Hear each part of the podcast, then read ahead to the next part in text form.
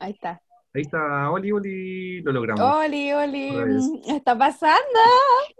Otra vez, aquí estamos, igual de nerviosos que la primera vez. Aquí, ser Chaco, en las redes sociales. Soy Libra, como ya sabrán. Mi nombre es Sergio Vivanco, soy arqueólogo y eso, esa es mi presentación de hoy. Eh, yo soy Constanza Becerra, también arqueóloga. Eh, en Instagram me encuentran como influencer de cuneta. Y hoy, eh, no me acuerdo cuál era el número de este episodio, Siete, pero lo cinco, tengo anotado. Creo. El 7, sí. En nuestro séptimo episodio, eh, bueno, no sé cuál será el título en este momento, pero hoy tenemos un invitado. Y antes de presentar al invitado, quería decir algo que siempre digo al final y debería decirlo al principio. Si a usted le gusta nuestro podcast, recomiéndenos. Díganos qué es lo que, que le gusta. Si algo no le gusta, también estamos dispuestos a recibir críticas constructivas si está en desacuerdo con nosotros también, y si sabe que lo que dijimos es completamente erróneo, también venga a mostrarnos que nos equivocamos. Así que eso. Lo pueden Eh, hacer el- público. no, sí, Aquí, este podcast- espacio. Sí. La, Las Vendehumo es un podcast que está en el filo entre la fama y la funa, así que Me encanta, la mejor definición. no pongo, no pongo mis manos ni por mí misma. O sea, las manos al fuego. Ah, lo dije pésimo, ya. El capítulo de hoy tenemos un invitado, Nelson, bienvenido. Nelson Uh, Benito hola. Así dicen. El Bad Bunny de Puerto Montt. No. Em, mi nombre es Nelson Mancilla, soy de Puerto Montt. Eh, soy Sagitario, no tengo idea cuál es mi ascendente. Ah, pero nací el 7 de diciembre. Eh, de profesión fonoaudiólogo. Eh, padre también, de una hija de 10 años, la Anto. Y pronto padre de nuevo, de Matilde. ¡Oh, verdad! Y de cero años, ya, ¿no? De, de cinco meses. Está gestando, está en el Está en horno. gestación, sí. Ahí está. Preparándose Eh, para este mundo. Uh, Me encanta. Esa es mi bello, presentación. Ese es nuestro invitado especial y hoy día venimos a hablar de un tema súper contingente. Como sabrán, y si no lo saben, bueno, están funados. eh, el domingo hubo un concierto muy importante a nivel latinoamericano, que fue el de Benito, Bad Bunny. Y este año ha sido como bien brígido a nivel como de Bad Bunny, porque este año lanzó dos discos, si no me equivoco. eh, y el primero de este año, eh, yo hago lo que me da la gana. eh, sacó buenos temazos, sacó canciones, o sea, muchos videos, y dentro de esos videos fue polémica, fue funado, o no sé si funado, pero criticado por eh, el ambiente de, de la comunidad LGBTIQ+, fue también elegido como el, eh, el mejor compositor del año, digamos como, no sé si latinoamericano o de reggaetón, ahí me pueden corregir, y eh, acaba de sacar un video nuevo, así que con hartas novedades viene Bad Bunny y bueno, hoy ya viene Nelson entonces a, a pegarnos un poco a vender humo respecto a Benito. ¿Es funable o no? Es una de las preguntas que hago también. Eh, y eso, abro el paso. ¿Quién no es funable? Ah, ¿qué, qué hombre no es funable? Bueno, Espera, primero presentemos, pues, si es que hay Sí. alguien que ha vivido bajo una piedra o no, no está metido en todo lo que es el perreo, Puede ¿quién apagar es este podcast. Bad Bunny? Claro, Bad Bunny. Bad. Bunny. Bueno, Bad Bunny es un, no sé si quieren ustedes, yo, ustedes. No, dale. Abrí Wikipedia, estoy lista. Ya, ah, dale, dale, dale, dale con tu wiki. Me encanta nuestra, nuestra fuente oficial.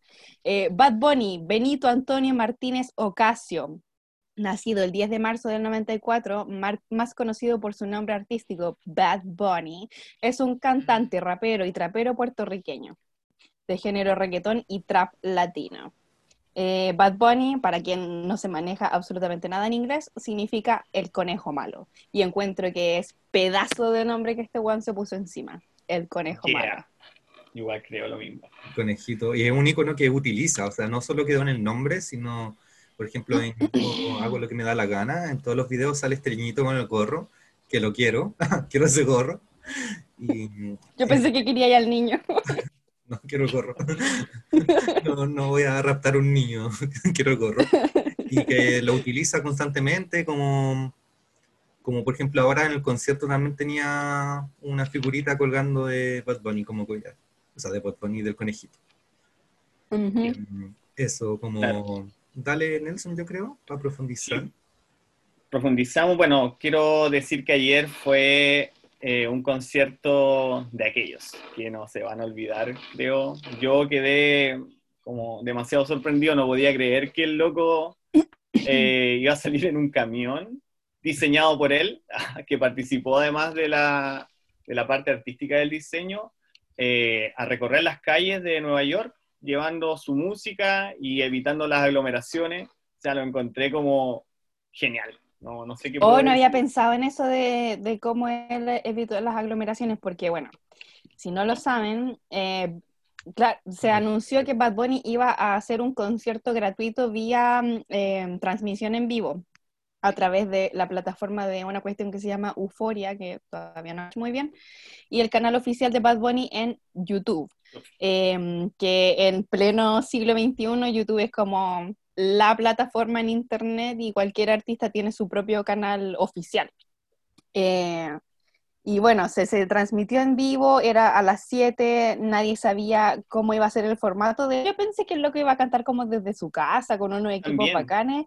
Pensé lo Y de mismo. repente el weón como que, eh, bueno, aparecen unos comentaristas que hablaron caleta y aparece Bad Bunny arriba de, como dice Nelson, este camión en medio de Nueva York y resulta que el concierto se trataba de eso, de él arriba del camión y el camión dando vueltas por la ciudad durante X periodo de tiempo, tenía un taco de la mierda, tenía la cagada en el- con el tránsito en una de las ciudades más pobladas del mundo y con los parlantes a recagar, pues dándolo todo en la calle. Fue, Yo hago lo que me lo da que la yo- gana. Yo considero que fue también una intervención urbana artística, pues bueno, el weón como que colapsó el tráfico, llamó la atención de la gente, en un país, o sea, en una ciudad en particular de donde sí viven eh, hartos latinoamericanos, pero es una ciudad eh, gringa igual, pues hay caleta de gente que no lo conoce, mucha gente que probablemente tampoco le gusta Bad Bunny. sí, Así hay que el que- weón definitivamente rompió. Hay que recordar que eh, este concierto se hizo en el contexto del mes de la hispanidad eh, en Estados Sí, Unidos, verdad. que tiene que ver con el tema de lo latino también, como de esa importancia, digamos, que tiene como la migración en Estados Unidos, que bueno, ahora es un tema bien complejo, el tema de la migración, y también considérate que eh, Benito es de Puerto Rico, que es una colonia de Estados Unidos. Entonces, en este contexto en el que se da, y si no me equivoco, Euforia eh, era el canal como de televisión y o, y o radio, estoy seguro, eh, puertorriqueño, digamos, como que le prestó ropa igual harto, o sea, como a todo este show. Eh, Harto. y Sí. lo otro rescatar es que Benito iba en- arriba del camión, iba cual Matrix, o sea, en medio de Nueva York, eh, evitando semáforos, ¿cachai? Que obviamente igual le iban contando, porque habían dos personas que estaban con él arriba del escenario, una que lo grababa y la otra que se iba fijando, digamos, como en los obstáculos que venían adelante, entonces igual como que le avisaban, entonces si venía un árbol se agachaba, en una se agacha y pasa debajo de un puente, eh, increíble. Sí, esa estuvo Sí, chora. muy bueno. Y también Muy tuvo colaboraciones geniales, porque mm, no sé si fue en vivo en verdad, yo creo que fue grabado, pero hubo dos, dos tres colaboraciones, si no me equivoco, eh, donde gente cantó con él supuestamente en vivo. Entonces, fue bien bacán, y si no cantaba con ellos, eh, les mandaba saludos, como pasó con Lunay, por ejemplo. Sí. Con Daddy Yankee. Y con Daddy. Yankee también. Em, todo, pens- todo pensado, Benito. Em, no sé, que el traje genial, las gafas, genial. Las Muy palabras también, como conversamos con, con la Connie antes, que uno siente que son como súper sinceras, como desde el corazón cuando, cuando te dice, no sé, que agradece a todos los fans y que en verdad yo soy real, ya no sé, como que esos términos se usan harto en el, en el reggaetón. Y también me parece importante destacar que lo que pasó ayer yo no lo había visto. No, yo de hecho pensé no- constantemente como, bueno, me pareció bien bonito que esto se diera en contexto de cuarentena y que él sacó los dos discos, creo, se, se, mm, estrenaron cuando ya había empezado la cuarentena COVID en el mundo. Y mm, de hecho tiene temas que dicen, eh, yo me quedo en la casita, me cuido Sí. del virus, cosas así.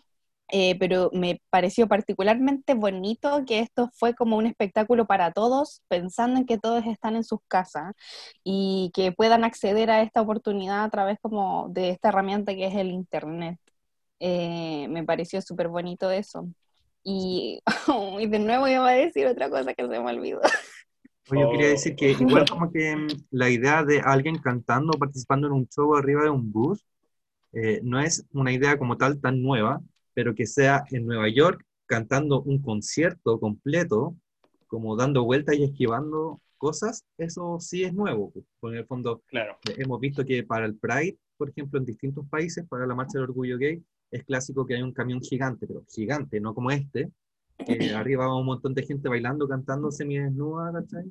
Como que, digamos, la novedad es que aquí hay un cantante haciendo un concierto, solo uno, en contexto pandemia. Entonces, todo, es un- y, y está pensado todo, pues, está pensado, como decía la Connie, para no generar aglomeraciones. Yo no lo había pensado, era, se me prendió la- o el Nelson, así que lo hacía. Y Sí, fue pero- puesto brígido igual, pues como no lo había pensado. Y bueno, gente consciente. corría.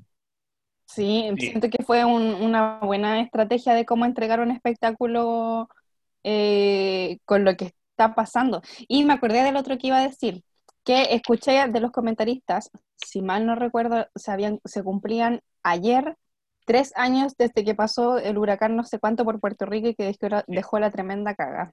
Sí, Eh, fue un, un evento bien traumático y bueno, para los países caribeños el paso de los huracanes o no sé, explosión de volcanes es como el símil de lo que pasa en Chile con los terremotos, como que son desastres naturales que ocurren cada cierto tiempo y que son como, entre comillas, los males que, mm, que, que sufre ese territorio pues, y que se escapan de las manos de, de lo que puede evitar o no el ser humano.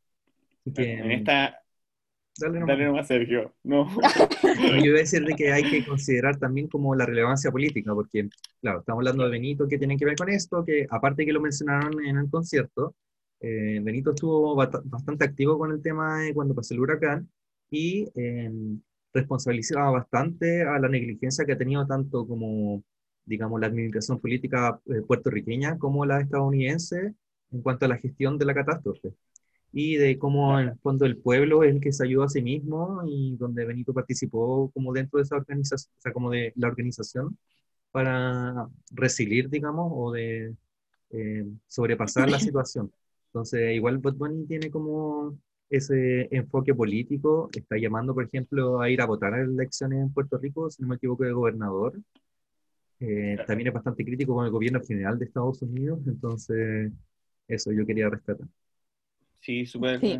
Hay una postura política bastante clara como de él como Benito y que utiliza la marca de, de Bad Bunny como para llegar a gente que quizás ahora no está interesada en la política, pero si te lo dice él, o sea, ya pues yo lo pensaría, o sea, eh, estoy escuchando a alguien que me gusta mucho, que me divierte, que me gustan sus letras, que las perreo hasta abajo y me está diciendo que participe y que ahí tenemos que ir a hacer el cambio y encuentro que lo haces bien. O sea, entre no hacerlo y hacerlo, puta, mejor. O sea, ¿cuántos artistas lo hacen en verdad? Pues, yo no conozco mucho. Es verdad. Yo también, a menos que sean artistas que se caracterizan por ello. Exacto, que- o sea, como que la, eso generalmente pasa. Dale. Sí, esa música es, claro, eso mismo que iba a decir tú, como que la música es, eh, va con el proyecto, es protesta, por los prisioneros, protesta. Ya, obvio que le van a lanzar, pero Bad Bunny con su reggaetón hace otro tipo de protesta que no es tan política, pero la hay, o sea que igual tiene, hay contenido en las cosas que habla, Aunque la gente diga que no. aunque la Eh, gente diga que no. a proponer que empecemos, bueno, aquí estamos presentando más o menos Bad Bunny y también cuáles son las actividades que desempeñan los intereses, las áreas en las que se mueve Benito Martínez. Eh, bueno, él sigue viviendo actualmente en Puerto Rico, como dicen en Chile, nacido y criado en Puerto Rico y por lo que ha dicho, como que no tiene intenciones de dejar su tierra, como sí ha pasado con otros muchos artistas que vienen de la isla. Pero superando esto, yo quiero que empecemos en eh, la travesía musical de Bad Bunny. Uh. Nelson, ¿con qué partimos? Bueno, a ver, yo les voy a contar un poco de que eh, a mí no me gustaba Bad Bunny, así que me voy a autofunar. A mí tampoco me gusta. Pero me perdono.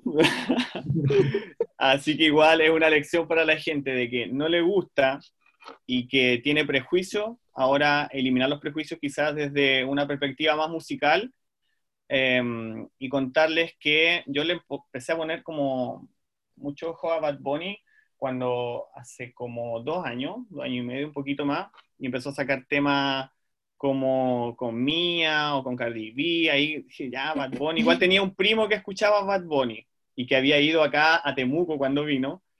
Eh, de hecho, fue, parece, uno de los shows donde hubo balazos de verdad. No es que hay uno de los temas de Bad Bunny o no, algo así Sí. pareció. Sí, un concierto que en el Estadio Nacional, no sé dónde, que hubo Ah, balazos. ya, en ese, hubo balazos de verdad. po. Porque típico del reggaetón o del género urbano que utiliza las armas cuando previo te va a decir algo, pues, así como, "Ch, ch, te las cargo y te las voy a tirar todas en, en este rap. Claro. Como que eso significa... Ay, Y- quiero hacer una nota al pie de página. Dale, sí. que Nelson eh, está hablando directamente desde Puerto Montt. Sí. Verdad. Así que estamos aquí aportando a la descentralización. ¡Ah! Desde Puerto Rico. Ya, ¿te imaginas? En Puerto Rico, sí. Como- Pues, Igual estoy en un puerto, sabor. pero. Con sabor a merquén claro, como con 20 grados menos de temperatura, pero rico. y con harto menos sol. Sí, con harto menos sol. Eh, ya, pues, y, Bad Bunny llegó un día de la nada, porque esto es como lo que él hace, su factor sorpresa. Y te lanza unos singles, de aquí yo empiezo como a ir en el camino eh, musical, y lanza unas canciones que la gente que escucha Bad Bunny debe cachar. Eh, Estamos bien, por ejemplo, o Mía, o Solo de mí, y después te lanza un álbum, que es el primer álbum que tiene, que es el Por Siempre. Que para lanzar este álbum, además, él hace un single, como de bienvenida al álbum, de presentarlo, que se llama Desde el Corazón. Que básicamente es un tema eh, donde él aparece de pequeño en una habitación, un niño escuchando música de Tego Calderón, creo que era, ¿o no? Sí, para que Sí, te retocen. para que entonces Sí. ya. Y la cosa es que ahí empieza y, y Bad Bunny sale, el, el adulto, y empieza a cantar y como a decirte de dónde viene, de que empezó desde cero y que ahora tiene plata y que no, entra, no caen en los bancos, pero que él nunca cambiaría a Puerto Rico y empieza a nombrar a la gente que le influenció, Daddy Yankee, Wisin y Yandel, bueno, y nombra varios. Eh, y que este álbum es para ti, que sale desde el corazón. ¿Cachai? Uno queda así como, ya, ¿qué onda este loco? Eh, ¿Y qué había pasado? Unos meses atrás, Bad Bunny eh, había estado alejado como de las redes sociales, como mucho tiempo, porque muchos haters, como dice él, y estaba cansado, entonces desapareció. ¿Y qué pasó con Bad Bunny? La gente decía, no, así se fue, le tiraban caca, otros le tiraban buena, y después volvió con este tema Estamos Bien, que yo creo, y aquí me pego una vendida de humo volada, que con nosotros, con, con mis hermanos que somos muy fanáticos, eh, el loco tuvo como un viaje eh, espiritual, psicodélico, y que se puede ver ahí en los videos, si ustedes quieren ver ya la parte más visual, Consumo de y habla de un viaje como de un cambio y de, y de un despertar, ¿ya? Y cuando recorremos el disco de Por Siempre, nos podemos dar cuenta de que hay temas que hablan de él, por ejemplo, y que hablan de, de- estos cambios, ¿ya? De, de, no sé, por ejemplo, otra noche en Miami habla de que él lo tiene todo, pero igual se siente solo. No sé, porque ya no le, no le llena esta vida. po. Y también en algunas entrevistas él habla de que cuando estuvo alejado era porque ya estaba muy la fama, la fama le llegó muy rápido, que no le hacía sentido y que no se sentía a gusto, que algo le faltaba, que no estaba bien, y además de otros cagüines que se había peleado con, con otros locos, que no sé si más adelante lo podemos eh, profundizar, son como las copuchas del... Porque en este podcast hay Kawin. Hay Kawin. Eh, y hartas cosas. Em, lanza, este, lanza este disco que para mí, entre los dos, yo todo de gusto, para mí es como el musicalmente mejor que el primero. Porque tiene un concepto. Eh, porque no es solo reggaetón, eh, hay un pop, un pop trap ahí bien, bien diseñado, con buenas letras, o sea, las canciones tienen letras que hay que ponerle oído, que dicen cosas, y que además son perreables, o sea, y son bailables. Qué mejor combinación. Em, Quería entre preguntarte y confirmar algo. Hasta este punto, hasta que Bad Bunny saca eh, desde el corazón, que por lo demás, tremendo, tremendo tema y tremendo video. Como que recomiendo que alguien, si alguien no está muy cercano a la obra de Bad Bunny, vea eh, ese video, como que escuche la canción, lea la letra y vea ese video y entienda cómo él te arma, cómo te, presenta su rollo. Hasta este punto Bad Bunny había hecho como puras colaboraciones, ¿o no? Y, y, como que no tenía ni canciones, ni muchas canciones por su cuenta, ni mucho menos había sacado un CD. Eh, los discos en, en, como el reggaetón contemporáneo ya no se hacen. De hecho, hay una estrategia comercial que es liberar cierta cantidad de temas eh, uno a la vez a través de Internet. Esa es la forma en la que ahora se hace la, la, fama, entre comillas. Entonces, que Bad Bunny presentara un disco completo de un paraguaso eh, fue llamativo. Pero eso, hasta antes de esto, Bad Bunny era como colaboraciones nomás. Claro, o sea, tenía temas solo del trap, harto, y en los reggaetones tenía hartas colaboraciones. Y en su primer disco, en el Por Siempre, llega con su primer reggaetón solito, que es Cuando Perreabas, por ejemplo. Y que lo dice en una entrevista, yo antes de esto no tenía ningún, ningún perreo solo, siempre había hecho, como dice la Connie, colaboraciones, y cuando hizo Solo de mí, una vez que al final de Solo de mí, eh, después de la parte de, este reggaetón un poquito más lento, sale como un buen perreo. ¿Sí? Y al final de esa canción dice, oye, ma, papi, no me quites el perreo. Y el loco le quedó dando vuelta a esta cosa porque la gente decía, pero queremos perreo, queremos perreo. Y les pone cuando perreabas. ¿Cachai? Que además igual es un buen tema.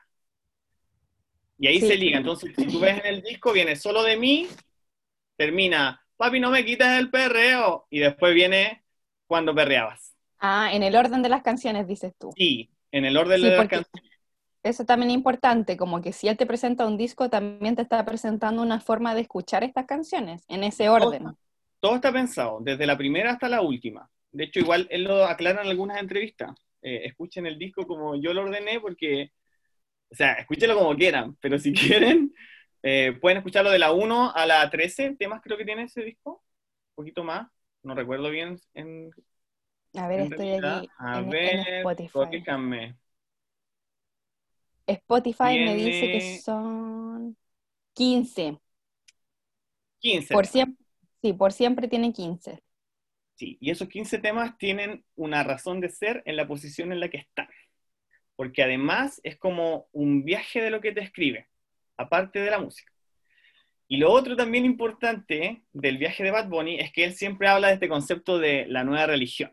No sé si lo, lo habrán escuchado, ¿cierto? Y hace así, el tercer ojo, el así fue ese gesto que se ponen como el dedo meñique en los ojos. Sí, los dedos meñique abajo del ojo. Sí. Estamos en videollamada en este momento. el tercer ojo hizo el gesto del ojo en la frente. Y el ojo acá, el tercer ojo, como los, no sé, Illuminati, no cacho decirlo. Los iluminados. O sea, yo de lo que cacho del tercer ojo, que es re poco, porque no estoy tan. No he llegado a ese nivel de hipismo eh, se supone que es como la glándula pineal y dicen que es como, le dicen el tercer ojo porque está como en el centro de la frente, como en el tope de la cabeza, y que es, por así decirlo, la puerta de entrada que tenemos, que tenemos, que tenemos los, humanos con el mundo como astral y de las energías. Claro, es como el séptimo o el sexto chakra, no me acuerdo. Claro. Es como lo espiritual, que igual es importante en este análisis. Sí, totalmente sí, no cualquier, no cualquier weón te saca el tercer ojo. No, no, no, no. Es verdad, igual hay que usarlo como, Y bacán, y, es- y este tercer ojo igual tiene un sentido ser, que es como que Bad Bunny está como presente y viendo y consciente aquí en el ahora, ¿cachai? No es como un loco que es, es como un reggaetón comercial nomás y que voy a hablar de la fiesta y del que me engañó, de la que me engañó, o sea que no es solo eso. Igual él era eso antes de este álbum, tampoco hay que desconocerlo, pero en algunos trap atrás él ya empezó a hablar de la nueva religión y de que él era eh, lo nuevo que se venía y como el que iba a imponer la, la moda y todo.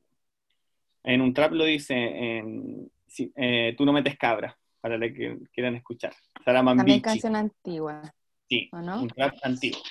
Y Excelente. bueno, po, entonces en esta nueva religión, como va, es todo un concepto, igual tenemos que tener en cuenta que todo está pensado por Bad Bunny y por su equipo de producción.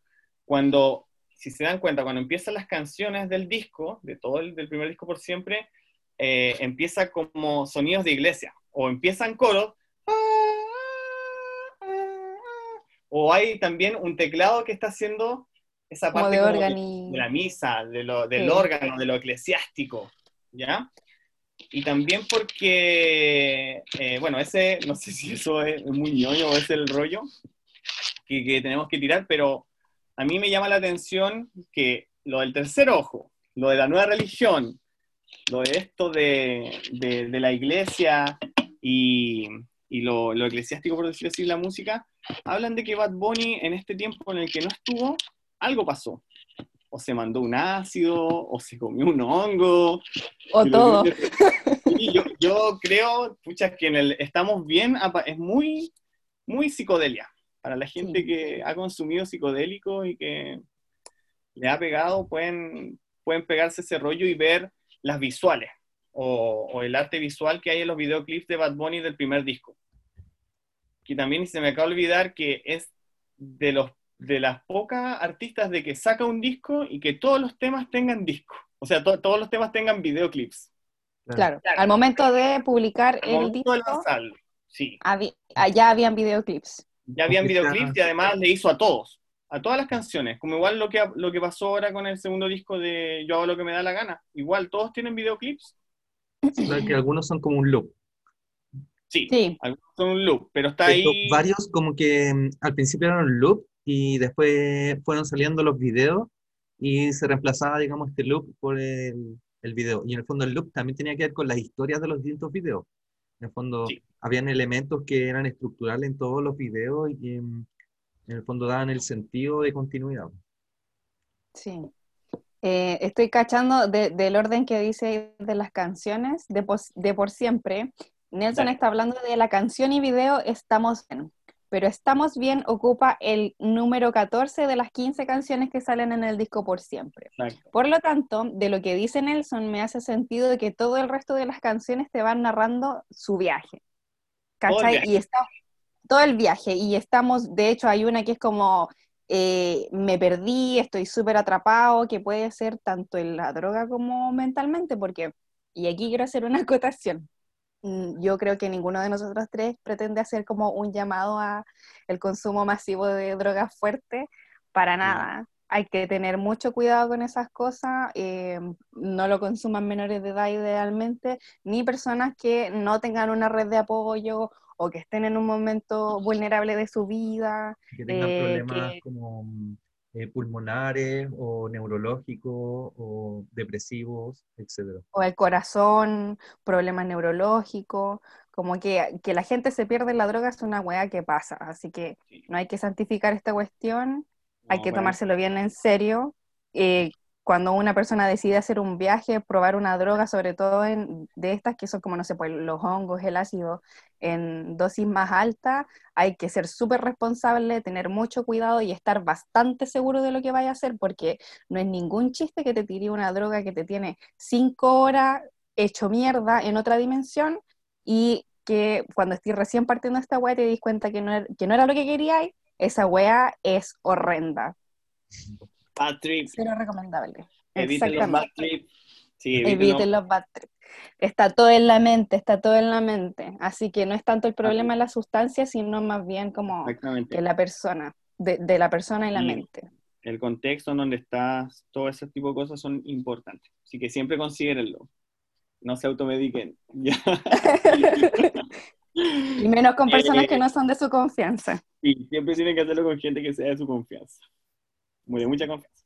Yo quería Y dale Eh, nomás. quizás como devolvernos un poquitito, o quizás no devolvernos, sino, o creo que viene después, pero en el fondo como eh, los contextos los que se dan. Yo tengo una pregunta. ¿Este disco se da dentro de lo que es, ¿cómo se llama esto? Eh, ay, se me olvida siempre el nombre de esta, de Hear This Music, o, Hear this music. o sí. ya se había independizado de Eh, ya se había independizado en este disco, según yo. Sí, yo también tenía entendido eso. Y que de Sí. hecho, el, no sé si se salió antes o después de sacar Estamos Bien y Desde el Corazón, pero sí cuando hizo Por Siempre, Ya no esa era con- una de las, sí, un- una de las condiciones, bueno, como decía adelante, esta estrategia de sacar una canción a la vez es una estrategia que ocupa la disquera Hear This Music, y aquí nos vamos a tirar el cagüín. Hear This Sí. Music como DJ Luyan, Mambo Mambo Kings, Sí. Ya, porque como yo las canciones de la y un pregunta, montón de buenas. perdón si estoy como adelantando la polémica, pero estoy viendo que Mía, eh, en la parte de escritores, está eh, Mambo Kings y DJ Luyan. Mm. Uh, voy a cacharla al tiro, a ver. Necesito que me resuelvan esta polémica. Mientras tanto, quizás la Ah, dice aquí que está interpretada por Bad Bunny Drake, escrita por Benito Martínez, producida por Tiny. Oh. Pero en Wikipedia sale como, eh, como escritores eh, mucha gente. Mm, mira, igual lo que está en Spotify, te lo, lo que está en Spotify igual pues, es como, yo creo que como lo más real, te lo digo porque igual he subido música de mi hermano a una plataforma para que suba Spotify y te piden así todo. Todo, sí. Mm. todo, Quería- todo, porque hay derechos de autor y tienen que cachar si, no sé, pues la música eh, está plagiada, no sé, todo te lo revisan, pues. Ya. Sí. Así que no creo que esté en Spotify si no es lo legal. Genial. Esa Ya. mi- ya, pero cuenta la polémica. Ah, ya. pero- sí, dale. cuesta contarlo.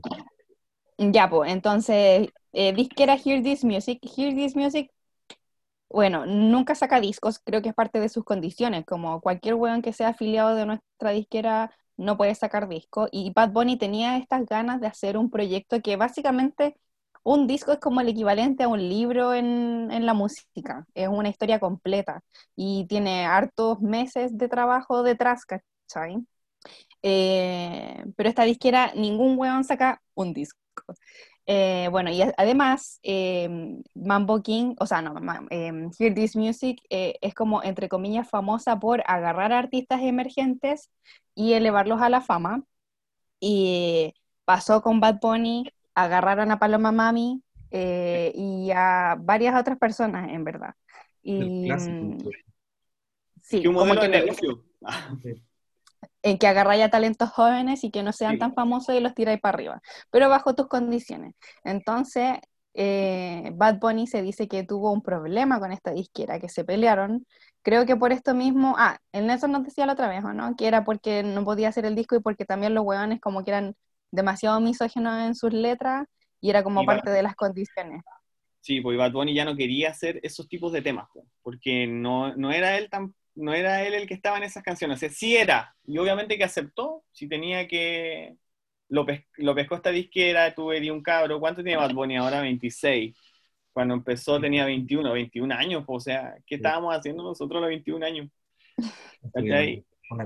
Y, y claro, pues y él ya con, no sé, a los 21 o 22 años ya millonario, con millones de dólares, y te sentís presionado, pues. o sea, hacer lo que los locos que te llevaron ahí, eh, y tenéis que cumplir, ¿o no? Pero hasta un punto en que ya decís, ya, yo puedo armar esta weá solo, pues. Y lo voy a hacer nomás y me da lo mismo. ¿cachai? ¿Y qué eso también- pasó, po? y eso pasó, po. Entonces, por eso se peleó, igual hay como un, un- se peleó con Mambo King y con DJ Luyan. po. Eh, y yo de repente que he visto, no, no es que yo me meta a ver el cagüineo de lo- del reggaetón y nada de esas cosas, pero sí me gusta Bad Bunny y quería cachar como típico video. ¿Qué le dijo eh, DJ Luyan a Bad Bunny? No sé, po. Ahí te explican toda esa weá. de por Los qué está- videos de Kawin de YouTube. los Sí, por lo Y lo mejor. Bueno, y obviamente ahí los weones dicen, no, yo no estoy peleado con, con Bad Bunny y puedo colaborar él con siempre, como lo políticamente correcto. Claro. Ya, pero se sabe que había hubo una pelea y que eso hizo que Bad Bunny eh, hiciera su propia su propio producto. independizara, sí. Sí. De Se hecho lo dicen en algunas canciones. Ahora Ay. mil disqueras. Sí. Él, él, él todavía era de la disquera cuando se perdió, Nelson, desapareció. Mm, yo creo que ahí no era de la disquera. Había salido recién. Sí, había salido recién. Entonces, en una Bien. línea de tiempo, tenemos a Bad Bunny en la disquera, Bad Bunny peleando con la disquera, se independiza, desaparece, se pega los trips y aparece con Por Siempre. Y vuelve, como por siempre. Y si nos damos cuenta, vamos a hacer como una recapitulación. Está Ni Bien Ni Mal, que la canta solo. 200 millas, que la canta con Diplo. Brutal Diplo. Quien tú eres, que el- bueno, que ahí es una canción que se la hace a la gente, pero para que la gente lo pueda usar también. Caro, que igual vamos a hablar de ese tema. Tenemos que hablar. Otra noche en Miami, Ser Bichote, si estuviésemos juntos. Como pasa por varios, por muchos temas de amor, de relaciones, de lo que él sentía que era, solo de mí, súper cuando perreaba, La Romana, Perreón, Sí. y Perreón, Fuego, Tampoco pude creer ese tema cuando lo escuché por primera vez, como antes, y después viene, eh, antes de que venga Estamos Bien, viene justamente este tema que se llama RLNDT, que es Rolandito. Y ahí hay como una, una analogía que hace él eh, sobre Ro- Rolandito, que era un niño que en Puerto Rico se perdió igual, un caso muy similar al de esta chica de, esta niña de España, Marilyn McCain. ¿Ya? Sí. Ya. Y este niño es como de estos niños, pero allá en Puerto Rico. Y él en esta canción habla de que estaba perdido como Rolandito, po. pero en, su cabeza, las cosas que de su vida. Y también dice ahí él que en una entrevista que no pensó que la gente lo iba a identificar, pero cacharon las siglas y supieron que, que hacía alusión a eso, que él se sentía perdido así como Rolandito, y a- y aparte darle como recordar a este niño. Igual tiene un tema con los niños, Sí. sí, con la niñez, en realidad, no con los niños, para que no suene Sí, sí, con su niñez. con Sí, su niñez. siento que mm, este tránsito que estamos viendo en este disco tiene que ver con, ya hemos mencionado como lo de la nueva religión, los espiritistas, entonces siento que, o sea, no sé si espiritista la palabra, ah, la estaba viendo muerto. Como pero- espiritual. Claro, y creo que tiene que ver con, como con la conciencia en el fondo, y de cómo, cómo, se- cómo él se, es su periodo de crecimiento, de cómo conecta con su niño, con quién era, con quién quería ser, como por algo deja a Hear This Music, eh, porque también quería ser coherente con su niño, como ser coherente con lo que eh, Benito pequeño quería hacer, y que lo vemos las canciones, y ese Benito también tiene que como se piensa, se piensa en torno a las relaciones con el otro, de cuando la caga, de cómo reaccionar cuando la caga, que también lo dijo ahora en el concierto, como yo me, y tú también lo habéis dicho, Nelson, que varias veces lo dice y uno lo puede escuchar, de que yo la he cagado caleta veces y me sigo equivocando, pero vamos a cambiar y hay que cambiar y hay que, y en el fondo yo siento que es como ese proceso muy de nuestra generación también, pues como de ser consciente, de ser correcto, de ir cambiando, eh, de ir siendo consecuente, pues, y que se da en esto de, en este tránsito, pues, como que está siempre, Bad Bunny está como tensando y, y moviéndose, como generando esa movilidad, eh, eso que es. Sí, em, claro. Sí, sobre todo la conciencia y de que podemos cambiar, eh, como dices tú, y lo deja claro en, en- en varias canciones. O sea, igual Blandito que estábamos hablando es como el tema en donde él marca de que sí se sentía perdido, muy perdido, eh, que se le olvidó quién era, así lo dice literalmente, hola, ¿quién soy? No sé, se me olvidó, pero al final de la canción, y con esto igual me doy otro, otra vendida de humo, eh, siempre, siempre en esta canción hay una problemática, pero él la resuelve al final, ¿cachai? Porque igual dice, hola, ¿quién soy? Siempre he sido yo, dice el final de la canción. O sea que él, él mismo, igual lo dicen Estamos Bien, uno mismo se crea problemas de repente en su cabeza eh, y que solo uno tiene la solución, ¿cachai? Que no hay que, no hay que generarse una tormenta en sí mismo. Y que también Y- eso, somos personas como en constante aprendizaje. Exacto. Y yo creo que también eh, Bad Bunny, o Bad Bunny, lo digo pésimo, perdón mi inglés, que mm, también como en este ¿Quién soy? eh, hay, eh, es súper inter- interseccional ese ¿Quién soy también? O sea, es espiritual, es económico, en el fondo, ¿cuál es su relación con la pobreza o la riqueza, eh, con la fama y la fortuna? y también tiene que ver con el género, cómo, cómo se plantea él, que no sé, como en Caro, por ejemplo, en Perreo Sola, donde se trasviste, o no tan, por ejemplo, en Caro no, no está vestido él de mujer, pero hay una mujer que es él. Entonces siempre está pensando que igual quizás después le vamos a dar otra vuelta, eh, las identidades que tiene y, y cómo fluye o no fluye en estas identidades, eh, quién soy, Sí. siempre he sido, entonces eh, yo creo que va por ahí un poco la cosa de la identidad. Creo que desarrolla bastante el quién soy, dónde estoy, como eh, la conciencia de sí fondo. Sí, está, y está todo como muy bien ordenado, como cronológicamente, eh, ahora que igual lo estamos como eh, ay, deconstruyendo, ¿sí? Como por parte, eh, igual me doy cuenta de, de otras cosas que, que no, entonces, como dices tú, primero igual hace como todo este trabajo de identificarse él, y no sé, igual cuando yo escuché el tema, eh, también uno, uno piensa eso, pues ya, y este weón, ¿por qué se pregunta esa weá? Y uno se lo tiene que preguntar también. Que también es el llamado a eso. Ese es el mensaje que te deja. Pregúntale tú, pregúntatelo tú también. ¿Quién eres? po? ¿Qué estás haciendo aquí? ¿Cuál es tu propósito? ¿Cómo po? te posicionáis también? Sí. Sí, ¿cómo te posicionáis? Buen, buen rollo el Benito. Siguiendo para volver a la pauta, que todavía seguimos bastante al principio, pero vamos abordando distintas cosas. A todo, ¿sabes qué? Yo me doy la libertad de decir, cara raja, que este capítulo puede durar todo lo que dure. Si es muy largo, la gente le pondrá pausa nomás. Parte Quiero 1, seguir parte otro 2. día. Volumen 1. ah, eh, bueno, Bad Bunny, por si no, no lo sabían, fue eh, como galardoneado como compositor del año en el género urbano, ¿o no? Ah, eso es genial. Sí, en el género urbano. Género urbano latino. Género urbano latino. Ya, compositor del año y quedó la cagada.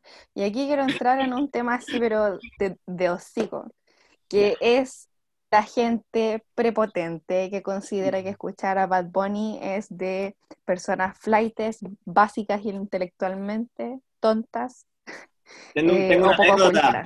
Sí, Tengo una anécdota. Exactamente. anécdota del día.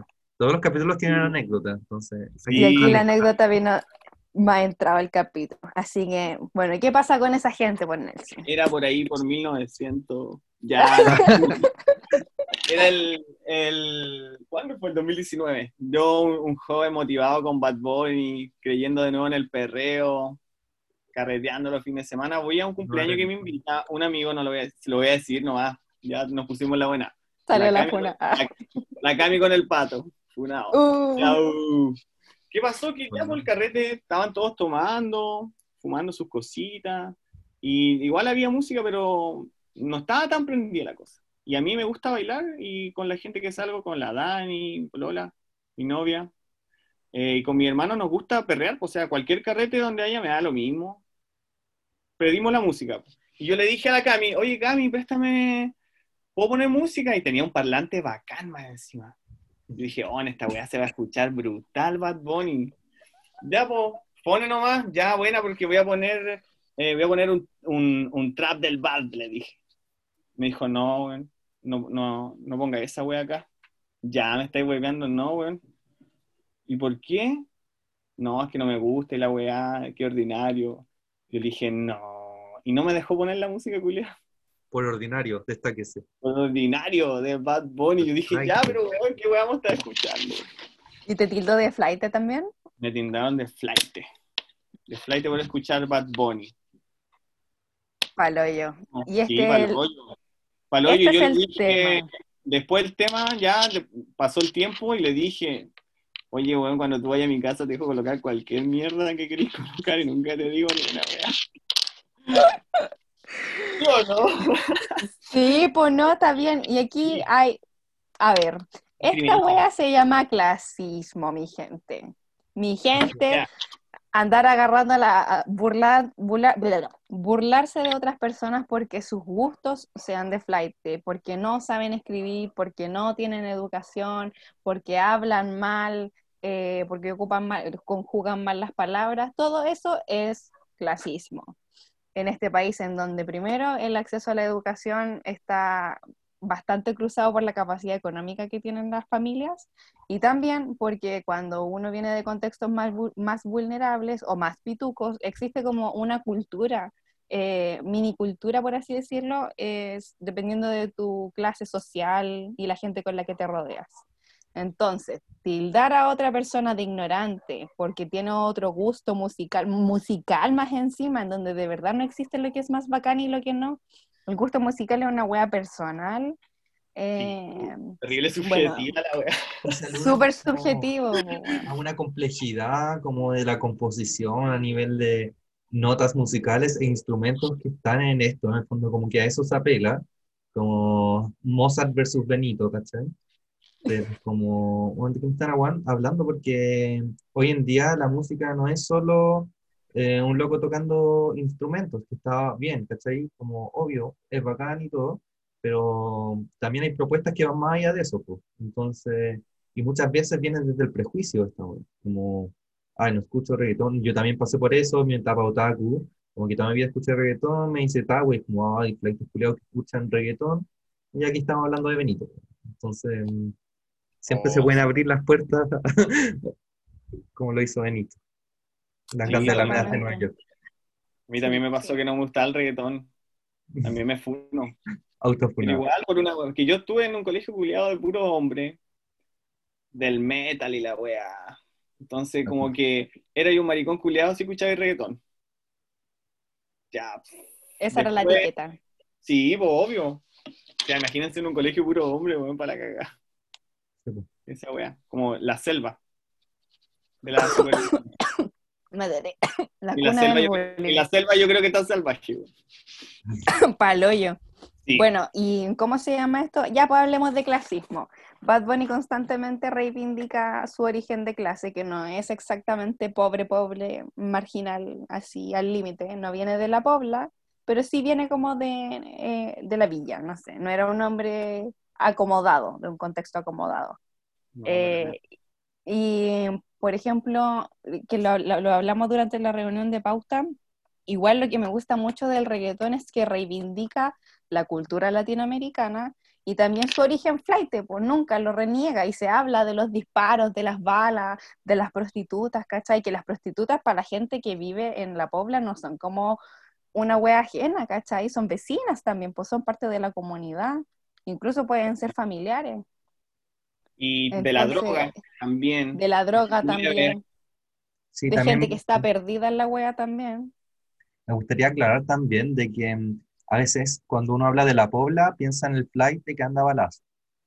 Y también lo comenzamos la reunión de pauta y como que yo también crecí en Pobla, por ejemplo, pero nunca estuve en esos ámbitos, ¿cachai? Y como que la gran mayoría de la gente de las Poblas no anda en droga, no, no sé si la mayoría, pero gran parte no anda en, en la droga, a balazo, a peleas, ¿cachai?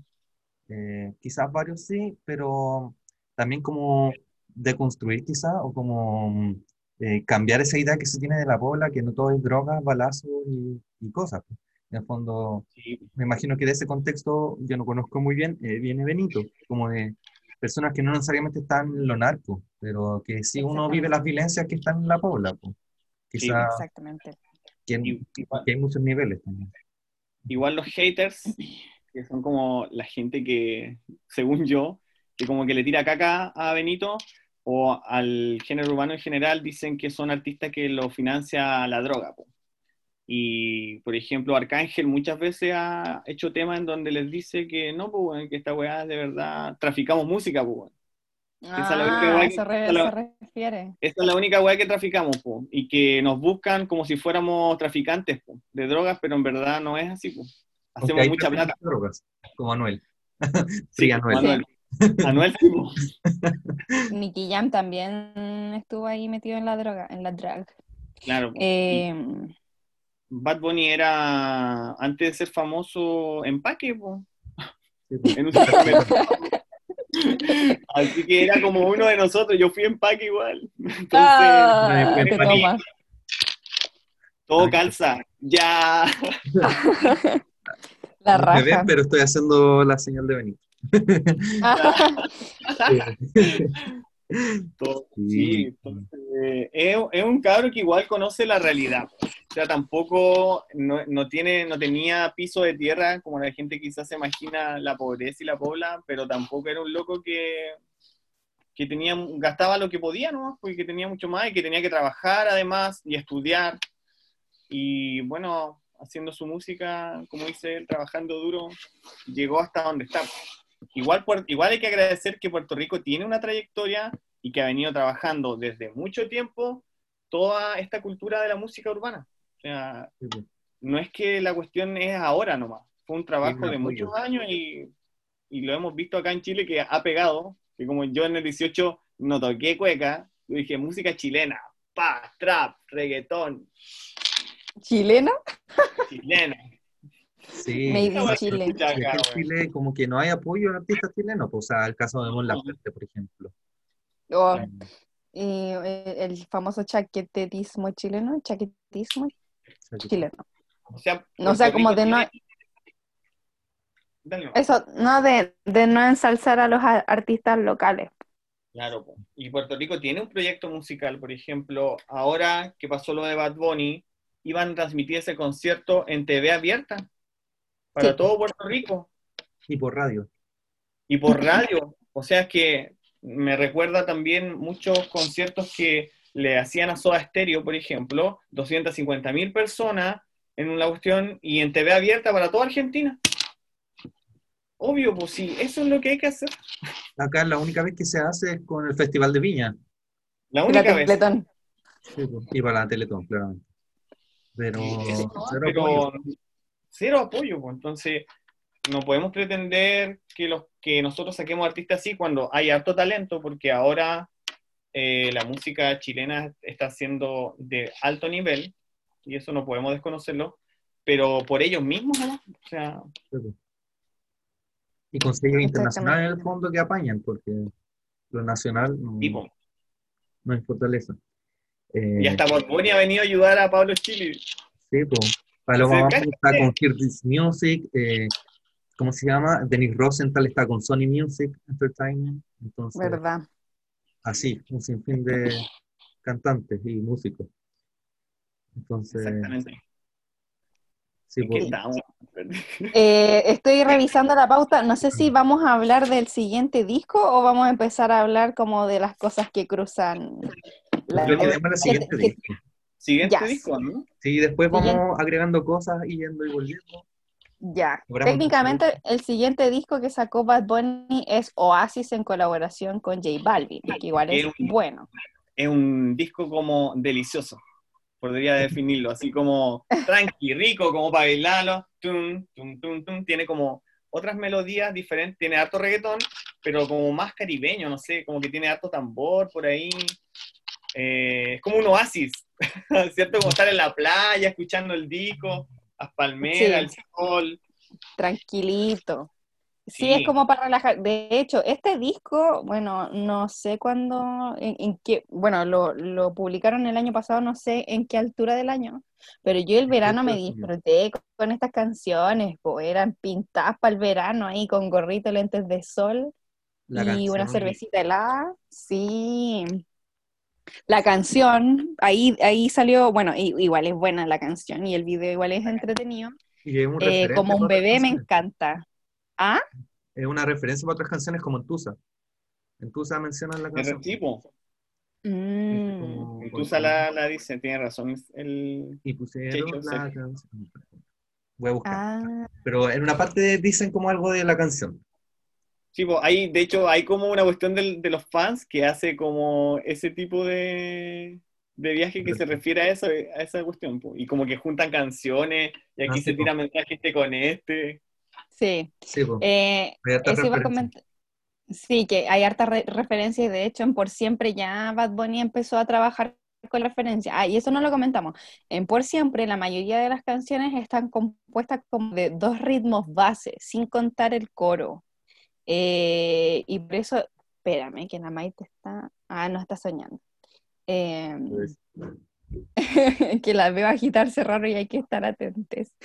Eh, la mayoría de las canciones de Por Siempre tienen por lo menos dos discos base, entonces como a la mitad de la canción, o sea, dos ritmos base, y como a la mitad de la canción se genera un cambio en que la canción se transforma, ¿cachai? Y eh, como en términos narrativos te sigue contando la misma historia, pero lo que refleja es que también el loco como que experimenta con los sonidos, como que "Qui- quiero crear esto, quiero crear esto otro, ah, las hago las dos. Y por eso también eh, la romana fue tan llamativo, po. sí, po. Eh, bueno, eh, Solo de mí también, como Solo de mí narra constantemente como una historia así como más melódica. En el video intentan narrar el tema de la violencia de género, eh, maltrato hacia las mujeres, y de repente, pa, yo lo que quiero es perreo y un perreo violento hasta el suelo, pues, ¿cachai? Y, po, y, Eh, y cuando perreabas, cuando la letra le acompaña, la loca le dice, ya, olvídate de ese weón, yo no como mierda para el bellaqueo. Olvídate, ven a pasarlo bien, perrémosla. sí. ¿Cachai? Mm. O Como el... Sí, vamos a, yo quiero recalcar que esa es una idea que quizás es muy volada, en verdad.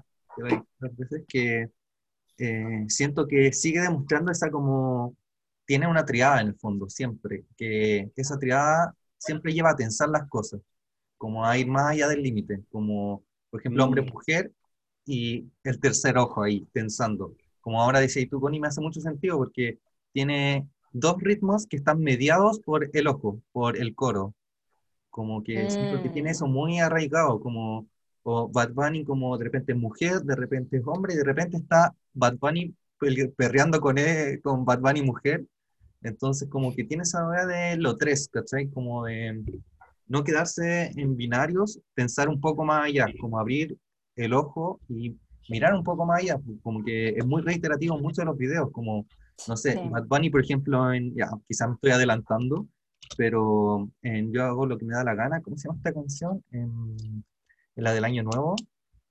Ah, Sí, veo a tu eh, mamá. Veo a tu mamá. Si veo a tu mamá.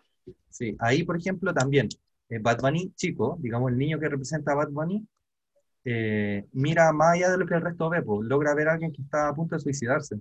Entonces, también, pues, como que ir más allá, ver más allá de, de la superficialidad también, pues, y de tensar. Esa era mi apuesta. No, está bien. Es que Bueno. siento que cada disco tiene como una característica y bueno, en Por Siempre como era su primer disco también y él se permite experimentar con estas cosas, después ya él refuerza, ref- refuerza, refuerza esta idea y estas ganas que él tiene como de, de experimentar con la música y también con sus videos, porque él es director de muchos de sus videos, clips. Em, ¿Te y, cachai, adem- no? y además, es, ¿cómo se llama esto? Él siente que juega permanentemente como lo que antes pasaba, o sea, pasa actualmente eh, con Lady Gaga, que es como que ella juega con su imagen person como su, su imagen física, su ropa, su desplante y quién es ella. ¿Es Stephanie o es Lady Gaga?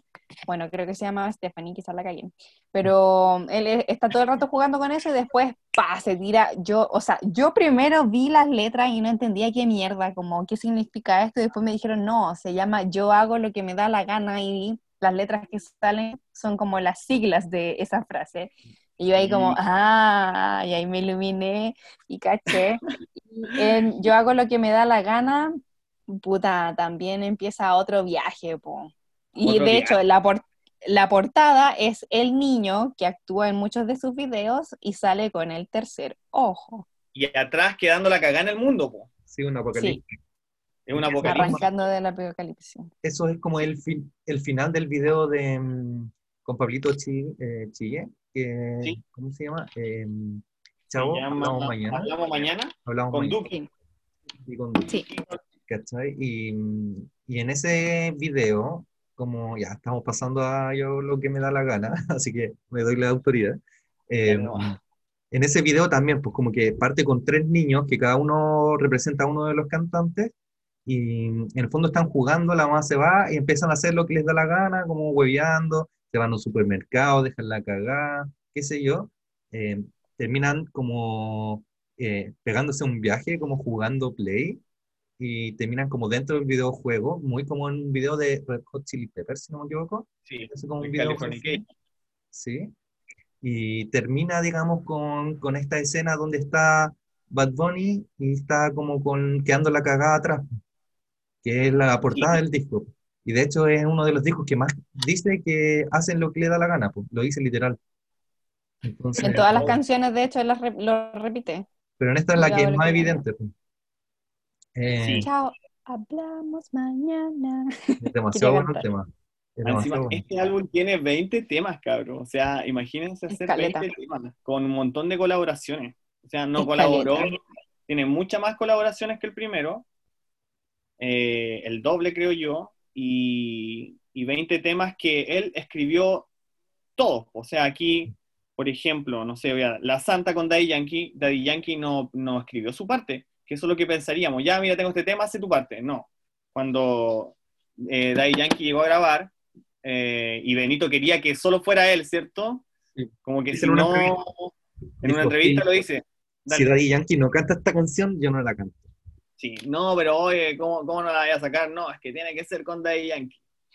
Y porque él se imaginaba todas las partes, o sea, para hacer algo así, para escribir la parte de otro artista y que el otro artista la cante y... Con su y la- estilo. Con su estilo, la frasee como, porque frasear es otra cuestión, ¿cachai? Como llevarle, no sé cómo definirlo, pero significa que lo conoces mucho y que lo admiras mucho, po, o sea, y que sabes que esa parte va a quedar bien con la voz y el fraseo de Daddy Yankee en este caso. Sí, Y eso es muy difícil de, de- de imaginar y, y de materializar. Sí, Para Zafaera lo mismo. ¿Ah? Zafaera la escribió todas las partes, él. una comparación que, por ejemplo, existe esta canción horrible que a mí me gustan los Jonas Brothers, que hace poco se reunieron, y el año pasado, si no me equivoco, o este, no me acuerdo, y la cosa es que sacaron una canción de reggaetón con Sebastián Yatra, con no me acuerdo qué mujer, y con Daddy Yankee. Y Ah, rana, rana, rana, rana, rana, rana, güey. Ah, ya. La canción en verdad es súper mala. Yo la he visto muchas veces porque me gustan las cosas malas de repente. Y, y ahí se nota que en verdad, what the fuck, nada está pensado, como que, no sé, porque es, es todo lo contrario. Y ahí está Daddy Yankee, entonces en el fondo ahí se ve que, ya, Daddy Yankee puede ser muy bacán y todo, pero no es todo. Como que en el fondo No, la Santa no se debe el éxito a Daddy Yankee, sino que mm, cómo se planificó desde el principio, que es la bola de, de Benito, Sí, Claro. pues, que es merecer Tremendo toda la trayectoria de Daddy Yankee. De. Y aquí, y aquí quizás estamos dando paso para hablar de todo lo que es la polémica, porque como dice Nelson, eh, Bad Bunny escribió todas las canciones de principio a fin y resulta que escribe Yo perreo sola, en donde al principio sale hablando una mujer, una voz femenina, eh, y empieza a hablar, no sé qué, pero resulta que cuando tú ves los artistas de esa canción solo sale Bad Bunny. Y nadie sabe quién es esta voz eh, femenina que, em, ¿cómo se llama esto? ¿Quién es esta persona? ¿Y por qué no le estamos dando crédito si está colaborando en esta canción? Eh, y ahí empieza la funa antes del video, como por qué este weón saca esta canción y no nos dice quién es la loca, no sé qué, y después sale el video y queda la zorra. Quedó la cagada a nivel como, redes sociales. Ya, Sergio, lúcete. Dale, Sergio. O sea, ya, no sé si voy a decir las cosas en orden, pero filo. Cuando salió el video, yo perreo sola, salió, y yo lo vi y dije, qué bacán esta wea. Es muy bacán porque ya, no sé si han visto el video, si no lo han visto, básicamente se trata de Benito, o sea, en realidad, como ya, aparte cantando esta loca, y es Benito como transvistiéndose, y en el fondo como que, por eso fue polémico, porque sale Benito vestido de mujer y perrea consigo mismo, y la canción habla como que perrea sola, ya necesita un weón, etc. Clásico de la actualidad. Y la cosa es que fue muy polémico porque desde las comunidades LGBTIQ+, desde los movimientos feministas decían, por qué este weón se transviste, por qué se está apoderando de discursos que no les corresponden, porque asumen de que es una persona cis hetero. Eh, bueno, sí se mandó un pequeño, no sé si cagazo en la palabra, pero en el fondo ocupa este letrero atrás que dice como ni una menos, como apoyando la causa feminista, y como, ah, se hace el, aliado feminista, como que se está apropiando de, de, una lucha, que en el fondo está invisibilizando a las mujeres, porque en el fondo, porque no es una mujer la que sale, no sé, hubo toda una polémica en torno como a la apropiación del discurso trans y femenino, eh, muy desde la nada en el fondo. Yo vi varios como discursos que mm, criticaban a Bot Bunny por decir, eh, ah, este loco cis Em, empieza a hablar weas que no le corresponden. Y, y, en el fondo es una crítica igual un poco vacía en el sentido de que Bad Bunny sí viene trabajando esto desde mucho antes, como con Caro, por ejemplo, que estamos hablando. Entonces, eso, eso fue como la polémica en torno al video, como, como trapistiéndose. ¿Por qué toma esta elección? Y a mí igual me causa ruido, porque una de las premisas de lo trans es que podáis vestirte como queráis, Como no tenéis que andar justificando tu, tu, tu género o tu, eh, ¿cómo se llama?, performatividad de género eh, a nadie, pues, ¿cachai? ¿Por qué una persona trans viene a decirte como, ay, tú, a cuestionar tu género si es la premisa del transfeminismo? Entonces... se, asumió eso, se asumió y se cuestionó como, como lo mismo que decía Sergio, hombre heterosis apropiándose de espacios y lucha, y era como, bueno, loco, estamos partiendo como, estamos partiendo con el pie equivocado porque estamos eh, asumiendo todas las cosas que estamos criticando, su identidad de género, su orientación sexual, la performatividad, porque ¿por qué se viste como mujer? Ah, y ahora resulta que hay una ropa que es de mujer y ya estamos aboliendo como las diferencias de, de, de género y la relación sexo-género, entonces ahí hubo como todo un enredo entre todas las cosas. Y bueno, yo tampoco, o sea, puedo entender que a alguien le, ¿cómo se llama esto? Eh, se sienta, sí, le moleste, se sienta pasado a llevar. Eh, de hecho, Sacha, que fue nuestra invitada del segundo capítulo, había sacado un video criticando el video de Yo Perreo sola y entiendo mm. perfectamente su postura, ¿cachai? Pero, por ejemplo, con muchas de las críticas, porque Sacha no fue la única, de verdad se llenó de gente hablando de esta cuestión. Eh, en ese sentido, nosotros llegamos tarde al tecito. Eh, primero que todo yo digo, bueno, están criticando el video, pero partamos de antes. Si es que están criticando por qué un hombre heterosis, asumiendo que es hombre heterosis, se apropia de un discurso femenino, volvamos de atrás. Es un hueón escribiendo una canción de este. Eh, apropiándose del, del, discurso femenino. Y supuestamente había invisibilizado al artista que sale en la canción, que a todo esto es una trapera que creo que es puertorriqueña que se llama Nessie. Y si ustedes buscan en Instagram el perfil de Katasuta, que es una instructora de twerk y funk carioca brasilero, eh, tiene un par de videos explicando, bueno, primero lo que pasó con Yo Perreo Sola, por qué no sale Nessie, y segundo, qué pasó también después con Zafaera. Eh, y ella en el, en el, video sobre Nessie cuenta que Nessie, paradójicamente, es una de las artistas que fue justo antes de la canción eh, abducida por Hear This Music. Y como Benito estaba enojado con Hear This Music, por temas legales, si es que él la ponía ella en la colaboración de la canción, le tenía que pasar plata a la disquera de los hueones con los que ya se había peleado. Y la gente decía, bueno, ¿será esta wea verdad o no? Y resulta que un par de días después de que se publicó el video de cuando estaba la zorra, Nessie, desde su cuenta de Instagram, y esto yo lo vi con mis propios ojitos, eh, alguien le mandó un comentario diciendo como, oye, pero ¿cómo estás contenta? Si el weón invisibilizó eh, tu, trabajo en la canción. Y ella dijo, a ver, perrito, eh, por cada reproducción que le das a la canción yo me forro. a mí me llega la luca igual, que era lo que se decía, que probablemente hubo un acuerdo de palabra entre Benito y Nessie, en donde él le pasaba plata, eh, plata por abajo, por así decirlo, pero en términos legales no le iba a llegar la plata a la disquera. Sí, yo quiero agregar como de la polémica del video, que por ejemplo la Sacha igual después se pega un, un vuelco de como, eh, ya bacán, que haga lo que quiera con su cuerpo. Yo creo que ahí va la premisa un poco, en fondo. Eso por un lado, y por otro que la crítica también tiene que ser contextual, y hay que ver toda la obra de Benito, tanto en general como en el disco.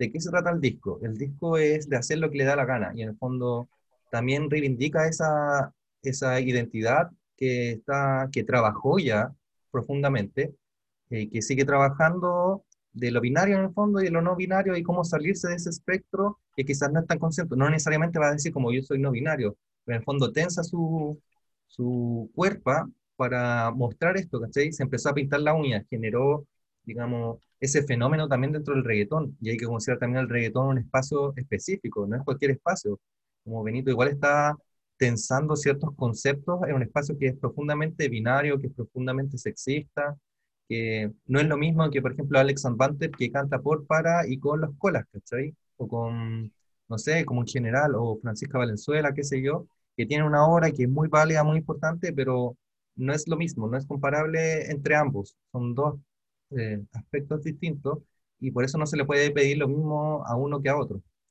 Eh, esto no justifica que quizás violencias pequeñas o grandes que pueda ejercer Bad Bunny, pero me gustaría como contextualizar bien como qué está pasando en este disco, cuáles son los contenidos que se nos están entregando, de por qué hace lo que le da la gana en el fondo y, y eso es parte también de lo que se busca en las luchas transfeministas o queer, de poder hacer la guay que te da la gana y que no tener que estar explicándole a nadie si querés ponerte un vestido y perrear contigo mismo, ¿cachai?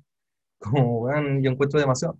Sí, es, sí, insisto que es como quizás funable el, el que tenga como el, el, ni una menos detrás, porque quizás sí, quizás puede estar como violentando. También entiendo a la gente trans que se sintió vulnerada por esto, porque es muy sistemático de que una persona hetero vaya, se ponga un vestido y diga, hoy mírenme cómo se, eh, el hijo de Cast, Felipe Cast, si no me equivoco, también vistiéndose mujer y apropiándose de cosas, y como, qué ridículo está haciendo esta persona, pero no es el caso, porque si uno lo ve en el contexto, hay un mensaje mucho más profundo.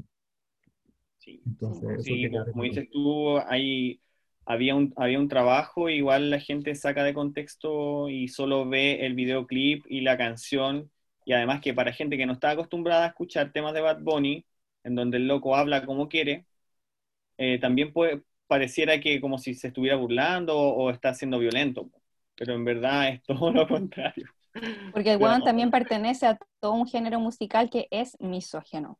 A mí una vez, aquí inserto mi pequeña anécdota, eh, el ex pololo de una amiga que es eh, de las Europas me preguntaba como, bueno, porque a él como europeo le llamaba mucho la atención que aquí en Chile escuchábamos a recagar reggaetón, como que era una wea que ya lo tenía un poco enfermo, para él era un exceso. Y me decía así como, pero Connie, tú como que te reconoces como feminista, no es como, ¿por qué estáis de acuerdo con esta música? ¿Por qué la escucháis? ¿Por qué no la critican? Como si es tan misógina. Y esta es una vuelta que a mí me costó caleta como llegar a una solución, el feminismo y el perreo. Y mi solución, esta no es como la solución para todo el mundo, la respuesta que yo me di a mí misma es como, bueno, el perreo, el reggaetón es tan misógeno como lo es la cultura latinoamericana. Y como un estilo de música, el machismo se ve reflejado en todas las esferas de la sociedad, incluyendo la música, y no solo el reggaetón es misógino y machista, hay otros artistas de rock, eh, activistas políticos, filósofos, hay en todas las esferas de la sociedad hay hombres misógenos, ¿cachai? Y que el reggaetón lo exprese solo hace que eh, transmita un mensaje que es tan propio de la cultura latinoamericana como lo sería, puta, no sé, comer choclo, ¿cachai? Es, la wea, es. Y le estamos pidiendo a un género que sí, yo no lo voy a negar, ¿cachai? Partió de la misoginia y constantemente ha tratado a la mujer como un objeto sexual de satisfacción para el hombre heterocisgénero. Eh, pero la wea es buena, pues, y aquí ah, quiero conectar como otro rollo personal que tengo con el tema del clasismo en el perreo, como de que es gusto de flights y que no tiene contenido. Eh, o, que las letras o la música no es lo suficientemente compleja como para que sea considerado eh, como música de élite intelectual. Em, resulta que eh, hay weas que son para entenderlas con la mente. Hay libros, efectivamente hay música que es súper compleja, pero el reggaetón está pensado para sentirlo con el cuerpo, para disfrutarlo, para bailarlo como mono, para mover las, las caderas, para sobajearse con la gente, para ser performático en el acto sexual no está pensado para que tú penses letra por letra, ¿cachai? Está pensado para que esté en un cuarto oscuro con luces perreando hasta el menos 10, ¿cachai? y tiene que ver con... Juego. Tiene que ver con la conexión con el cuerpo y con pasarla bien un rato, ¿cachai? Con la fiesta latinoamericana, ¿no? Tiene que ver como con la filosofía ni con como lo más profundo de, de algún pensamiento así como súper complejo, ¿cachai? Y elaborado, ¿no? No tiene que ver con, con esas cosas, tiene que ver con conectarse, con pasarlo bien. Creo que tiene algo igual, que mm, pasa con el reggaetón en general, de que también hay aparte del clasismo y todo lo que hemos hablado hasta ahora, también hay un tema con la sexualidad, porque en el fondo, mm, eh, en la sociedad chilena sobre todo, que es la que participo yo, en el fondo, mm, eh, el tema sexual se ha ido destapando de a poco y la música ha tenido mucha influencia en eso. O sea, aquí llegó primero mm, el H, ¿cachai? Como en nuestras generaciones llegó el H y empezó a liberar un poco los cuerpos, como a mostrar más piel, más, como mostrar más, más afecto, más cariño, eh, y que fue después reemplazado por el reggaetón, porque en el fondo el reggaetón es mucho más fácil de bailar que el H, como que el H vaya a una disco no va a estar haciendo la coreografía, como que en cambio el perreo ahí da lo mismo se baila como lo oído, en el fondo te moví y, la voy a sentirlo, más social. Eso, es lo, que más, lo que más, me gusta. Sí, pues. Porque no hay, no hay una regla. No. Y lo más bacán, que uno se puede pegar el show y todo, y la cosa es que toma esto de la sexualidad y lo exhibe como existe, mírenlo, dejemos de ser tan cartuchos y mostremos la sexualidad. Ahora, que la sexualidad latinoamericana sea muy machista, eh, sí, pues, ¿cachai? Pero todas las letras, la, o sea, no todas, pero muchas letras de muchas eh, canciones, de mucha música, es misógina. Solamente que en el caso específico del reggaetón, se mezcla esa misoginia con la sexualidad. Como que porque se está exhibiendo sexualidad, pues, ¿cachai? Claro, en muy... de rock no escucháis como esas tantas sexualidad explícita.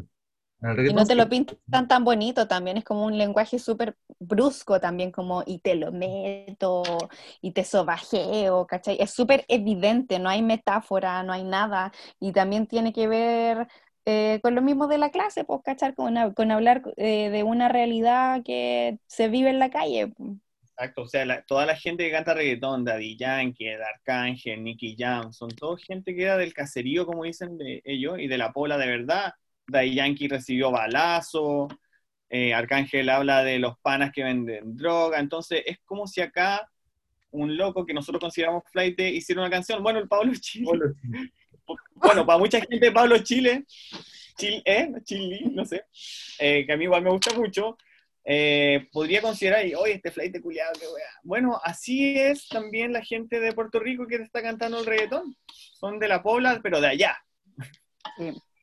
Ay, lo, lo, que caché también con uno de los videos de la Catasuta, que era su análisis sobre Zafaera, que se viene, eh, um, que el reggaetón partió eh, a fines de los 90, como una transición entre el dancehall, el ragamuffin y bla, bla, bla, y empezó como a derivar. Y en sus principios hay artistas que se escucharon prácticamente solo en Puerto Rico y que Bad Bunny cita constantemente, que lo influenciaron no sé qué. Hasta esa época el reggaetón era ilegal escucharlo. Así de flight era y de penalizado. En el underground, como dicen los locos. Del underground, exactamente. Era como preso por escuchar reggaetón? Eh, no sé qué tan ilegal será, no sé cuáles eran como las penas, pero sí sé que... Estaba contra la moral y las buenas costumbres. Exactamente. Qué brillo. Vivo, perseguido por tu música. Y después cuando ya empezó, no sé, eh, a salir La Gata, para que te retosen, las canciones como más antiguas que podemos encontrar en nuestros recuerdos nosotros del reggaetón, Baila Morena, eh, eh eran cuando ya se estaba empezando a abrir esta cuestión del reggaetón. Y claro, el reggaetón que nosotros escuchamos en Chile es el que nos llega acá como bien al sur de Latinoamérica. En las islas caribeñas el perreo es harto más intenso, pues, ¿cachai? Intenso, sí. Otro día la Dani me mostraba unos temas de dancehall y esos sí que son perrones hasta abajo, pues. Y como de twerk y las cosas. Y el reggaetón de acá es suave todo nomás, pues. no estamos preparados para ese reggaetón todavía, o ese perreo tan, tan intenso como dice la Connie.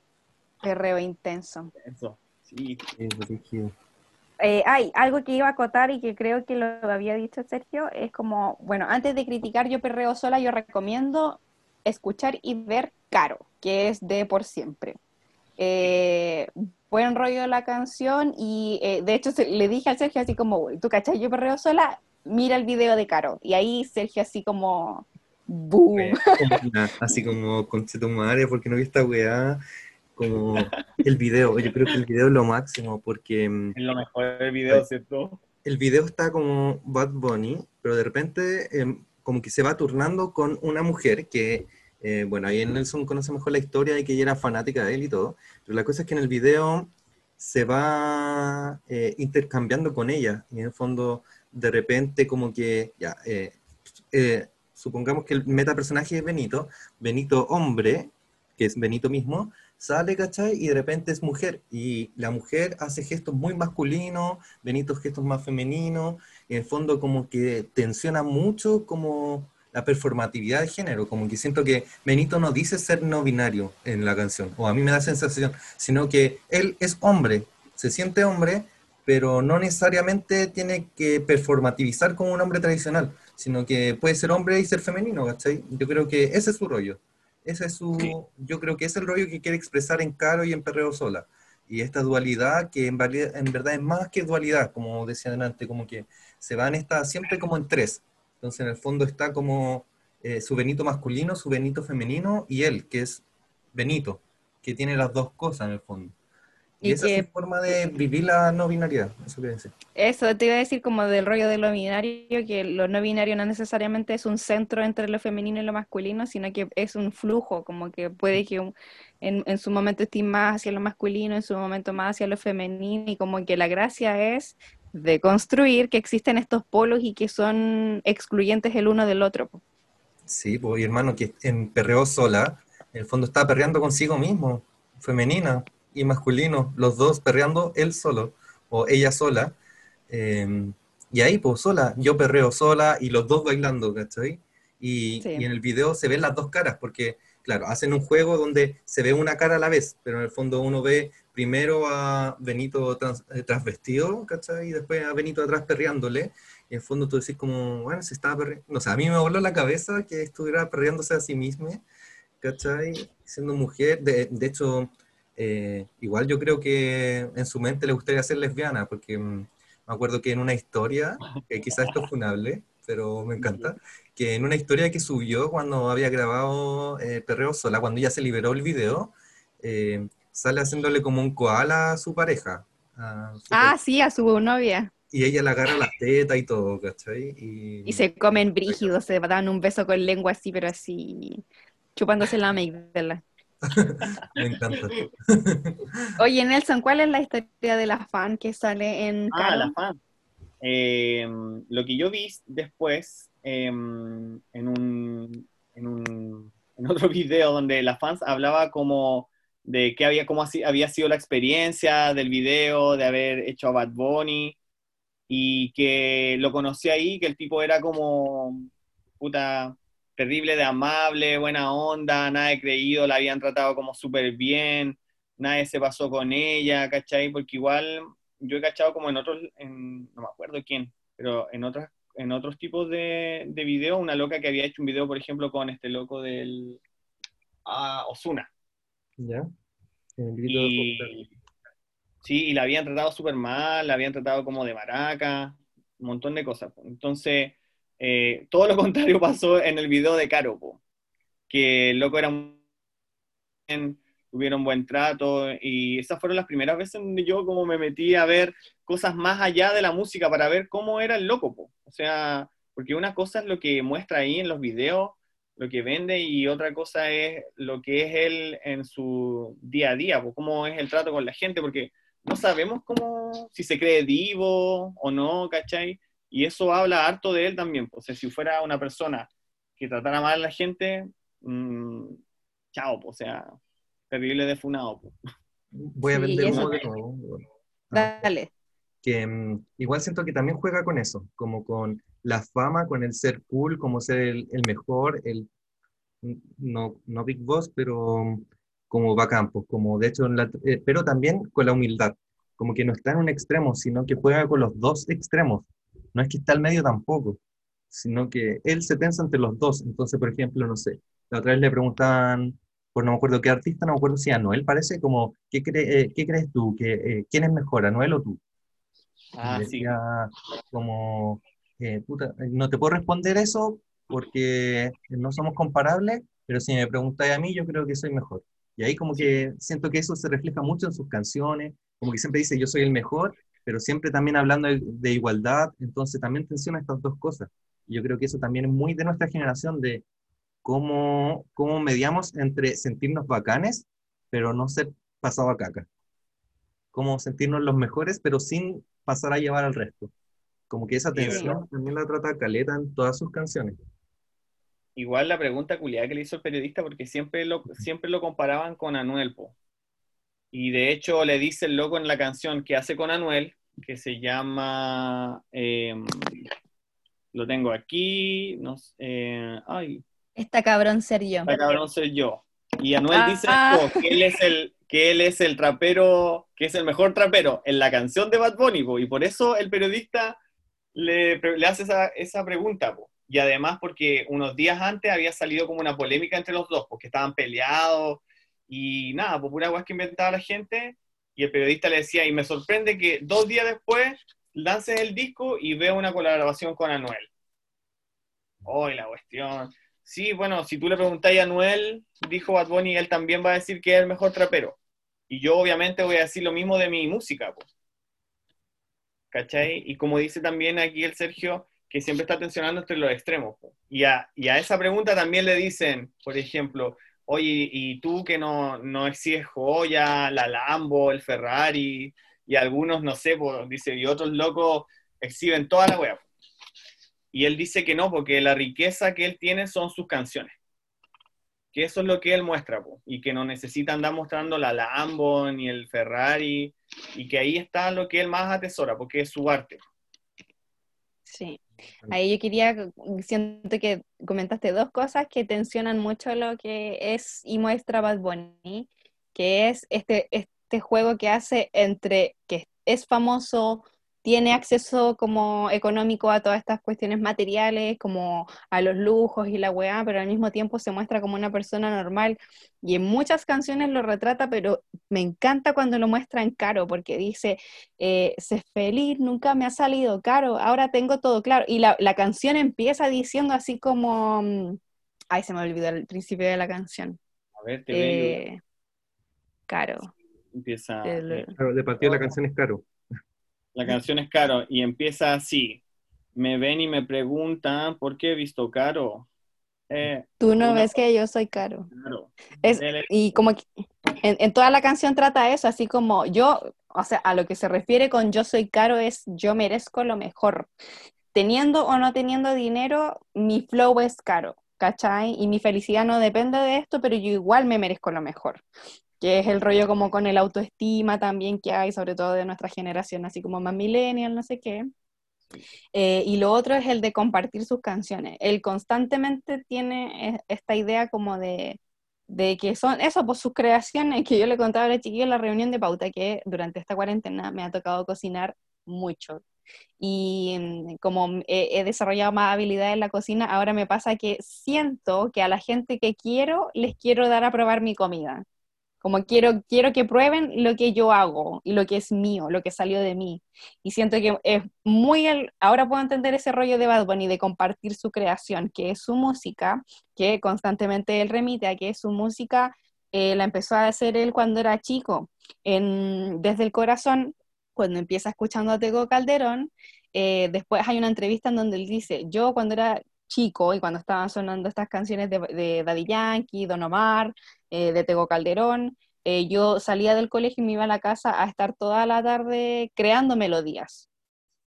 En ese momento como que empezó él como su carrera artística, eh, cuando él estaba inspirado por estos artistas que estaban empezando a salir a la fama más allá de Puerto Rico incluso, y que lo inspiraban a él a crear, él en la actualidad constantemente remite a, ese momento de su vida, que como, como de, toda esta conversación me hace mucho sentido que tenga que ver como con, este es entonces el, uno de los productos de su viaje que se pegó. Saber que, que, eso es lo que siempre fue, que estuvo medio perdido, pero que se acordó de que en su infancia así eran las cosas y por lo tanto como esto es lo que yo quiero hacer.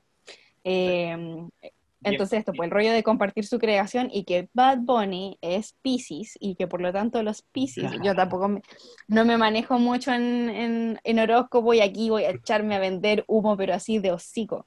Pero los, los, los Piscis tienen este rollo como con el tercer ojo porque, a ver, de lo poco que sé del horóscopo, eh, por si no lo saben, eh, el horóscopo parte con el signo Aries y termina con Piscis. De los 12 signos, el primero es Aries y el último es Piscis. Eh, y eh, Piscis, al ser el último signo de los 12, tiene, tiene que ver un rollo con que es un signo de agua, tiene que ver con la creación, la intuición, el tercer ojo, la creatividad y la transmutabilidad de las cosas.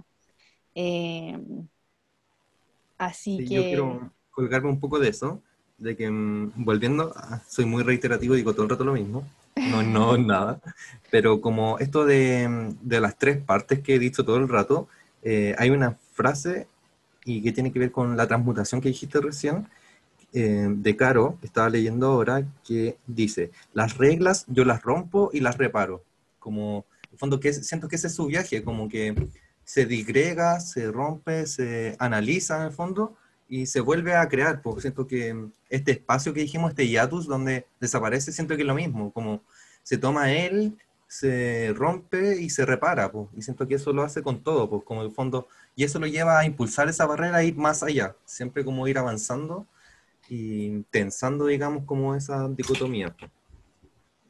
Eso Es- agregar. Sí, sí, estoy muy de acuerdo y siento que también como a partir de esta ruptura y recrea- ¡eh!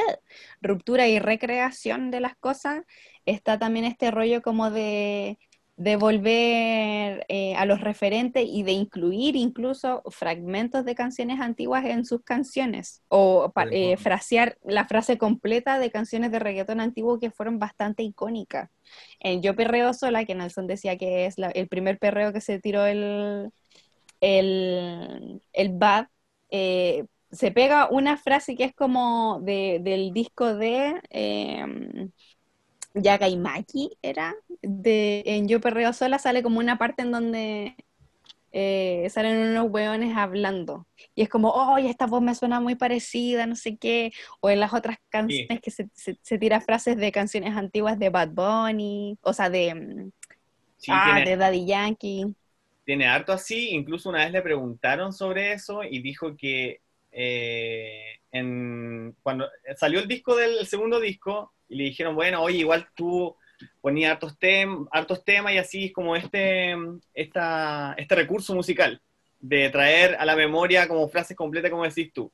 Y dijo que lo iba a dejar de usar porque él ya lo había usado mucho y le habían copiado mucho y que la última iba a ser como un tema que iba a salir, pues y en ese tiempo yo no cachaba qué tema es, y ahora cacho que es el One Day, pues, que es el- la última vez donde vamos a ver ese recurso usado por, por Bad Bunny. Que la Que que canta la- eh, Sol, La canción con Dua Lipa, ¿o no? con Dua Lipa, Playa y en la arena, Ah, sí.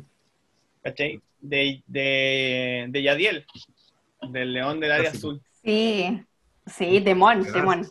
Demon. Y eh, en hartos temas re- repite eso, po. O por ejemplo, también en un tema que fue muy bueno, que era Calladita, po, que fue una cuestión Eh, sí. que, que a todos, ese tema fue muy, muy, muy, muy bueno porque pegó caleta. O sea, ¿quién no se creyó la Calladita? Y era la, la loca que, o la persona que él cantaba, ¿sí o no? Sí, Sí. Oh, sí. Ella no era así. eh, eh, pero eh, esa Alócate, ya esté mía, que es una canción de sí, po. Zion. De Zion. Se llama Alócate. Y después cuando hace eh, con Sech, también igual, con, ahí estando el Sech, también coloca una, una parte de una canción que era de él. Si no me equivoco, ¿no? En esta que te gusta a ti, Sergio, ¿Cuál? eh, la que hace. Ignorantes. Canción, pero no me acuerdo la frase. Sí, me acuerdo que había una referencia. No sé si fue la distancia, Sí. así dice. ¿Esa es la frase? ¿Qué Esa es la frase. Sí, no me Pero no acuerdo. O sea, me acuerdo que me hacía sentido, pero no me acuerdo qué canción. Porque me pasa que mi memoria es como, oye, he escuchado esta weá, pero mm, puta, me cuesta. Pero sí, esa canción es muy buena, escucha. Em, ay, algo iba a decir y se me fue, soy tan volado por la chucha. Perdón, mamá. Está escuchando. Estábamos hablando de. Oye, a mí igual se me fue la onda. Como de la referencia. En eso es lo último que nos quedamos. Ya, pero. mm, ay, algo iba a decir de. eh, el adultocentrismo. Eso era. Que en el fondo. eh, uno de los temas también bastante recurrente, como he dicho antes, en Yo hago lo que me da la gana, es que las canciones independientes que tengan eh, un video más elaborado o solo el look, siempre aparece como Bad Bunny niño, con este gorro, que el mismo Bad Bunny que decíamos delante, que en, en- ¿cómo se llama la del año nuevo? Se empezó a olvidar el nombre. Ah, Eh, el que veo a tu mamá. la mamá. Ya. El Esa, que veo a tu mamá. ¿Sí? eh, el mismo que habla con el que se está suicidando, el mismo que está escuchando el cassette. eh, entonces, también como ese tema de la infancia y la niñez, no es solo como, siento yo, que no se queda solo como en ya, es un niño, como eso igual es una hueá súper innovadora dentro de lo que es el reggaetón, pues. Yo no sé, no recuerdo ninguna canción que tenga niños. No, yo tampoco recuerdo ninguna que tenga niños. No, es súper poco recurrente. Eh, No, como, como que constantemente los referentes tienen que ver como a mujeres que son guapas y que están en paños menores y los lujos, pues, la mansión, eh, la playa eh, caribeña, la ropa fancy y eh, los autos caros y todas estas cosas, que igual son un referente en las canciones de Bad Bunny, Sí, pero él como que las mezcla con otros factores, entonces como que no es el escenario, como que, claro, se, se empieza a jugar con, eh, no sé, pues de llevar el Ferrari a la Pobla, ¿cachai? En vez de estar en el barrio fino, llevan el Ferrari a, a la Pobla y la gente en la Pobla se viste fino también y hacen ese juego como con el, con el flow. También, en, por ejemplo, en La Romana y en Mía eh, está esta lógica como de las dinámicas de barrio, de jugar cartas con los abuelitos, de la, de la vecina, ¿cachai? Sí, es Eh, un- como mezcla varias cosas, pero de una forma distinta. Yo creo que eso es lo bacán, pues, como cuando uno ve la pobla, no necesariamente la pobla donde le estáis pasando mal y hay balazos y como soy el choro, sino como una comunidad en el fondo, como que mm, también como con los niños en el fondo, como se van amistades, ¿cachai? Como con Pablo Chilla y, y Duki, ¿cachai? Jugando play, em, dejando la cagada y como también no una niñez totalmente inocente, o sea, hay una inocencia, pero no es tan... También cuando uno crece se le olvida cómo es la niñez. Y siento que también trabaja eso un poco Bad Bunny, de cómo reconectar con, con ese niño que todo el rato dice como, no quiero ser como los otros adultos, po. como no quiero ser ese adulto aburrido que se queda haciendo lo que no quiere, sino que de verdad hace lo que quiere en su corazón, po. y que eh, no quedarse también con esa idea de que los niños son ahueonados o como que no pueden hacer las cosas o que se tienen que portar bien, sino como, eh, o que solo se mandan las cagadas y por eso son malos niños, sino como, no sé, como otra ola. Siento que trabajar todo eso constantemente. Claro, porque son agentes activos de la sociedad y que no porque tengan unos cuerpos chiquititos no tengan nada que enseñarnos. Si todos fuimos niños, y bueno, yo trabajo con niños y creo que ellos me enseñan mucho más de lo que yo les enseño a ellos en, en la globalidad, como que me entregan muchas más cosas que quizá una persona adulta no entrega, la sinceridad, por ejemplo, la inocencia, el, reírse o el inventar cosas que finalmente la adultez se van perdiendo esa, eh, esas capacidades o esas habilidades, no sé cómo, cómo llamarlas. Igual también como algunas expectativas sociales que ellos están menos contaminados que nosotros, como qué es el éxito o qué quieres ser cuando grande. Eh, como que cuando a ti te preguntan cu- eso cuando eres niño, tú no te estás imaginando que podís tener una casa toda raja en Chicureo o, o manejar un descapotable, ¿cachai? Tú te imaginas que querías hacer lo que te gusta hacer en la actualidad.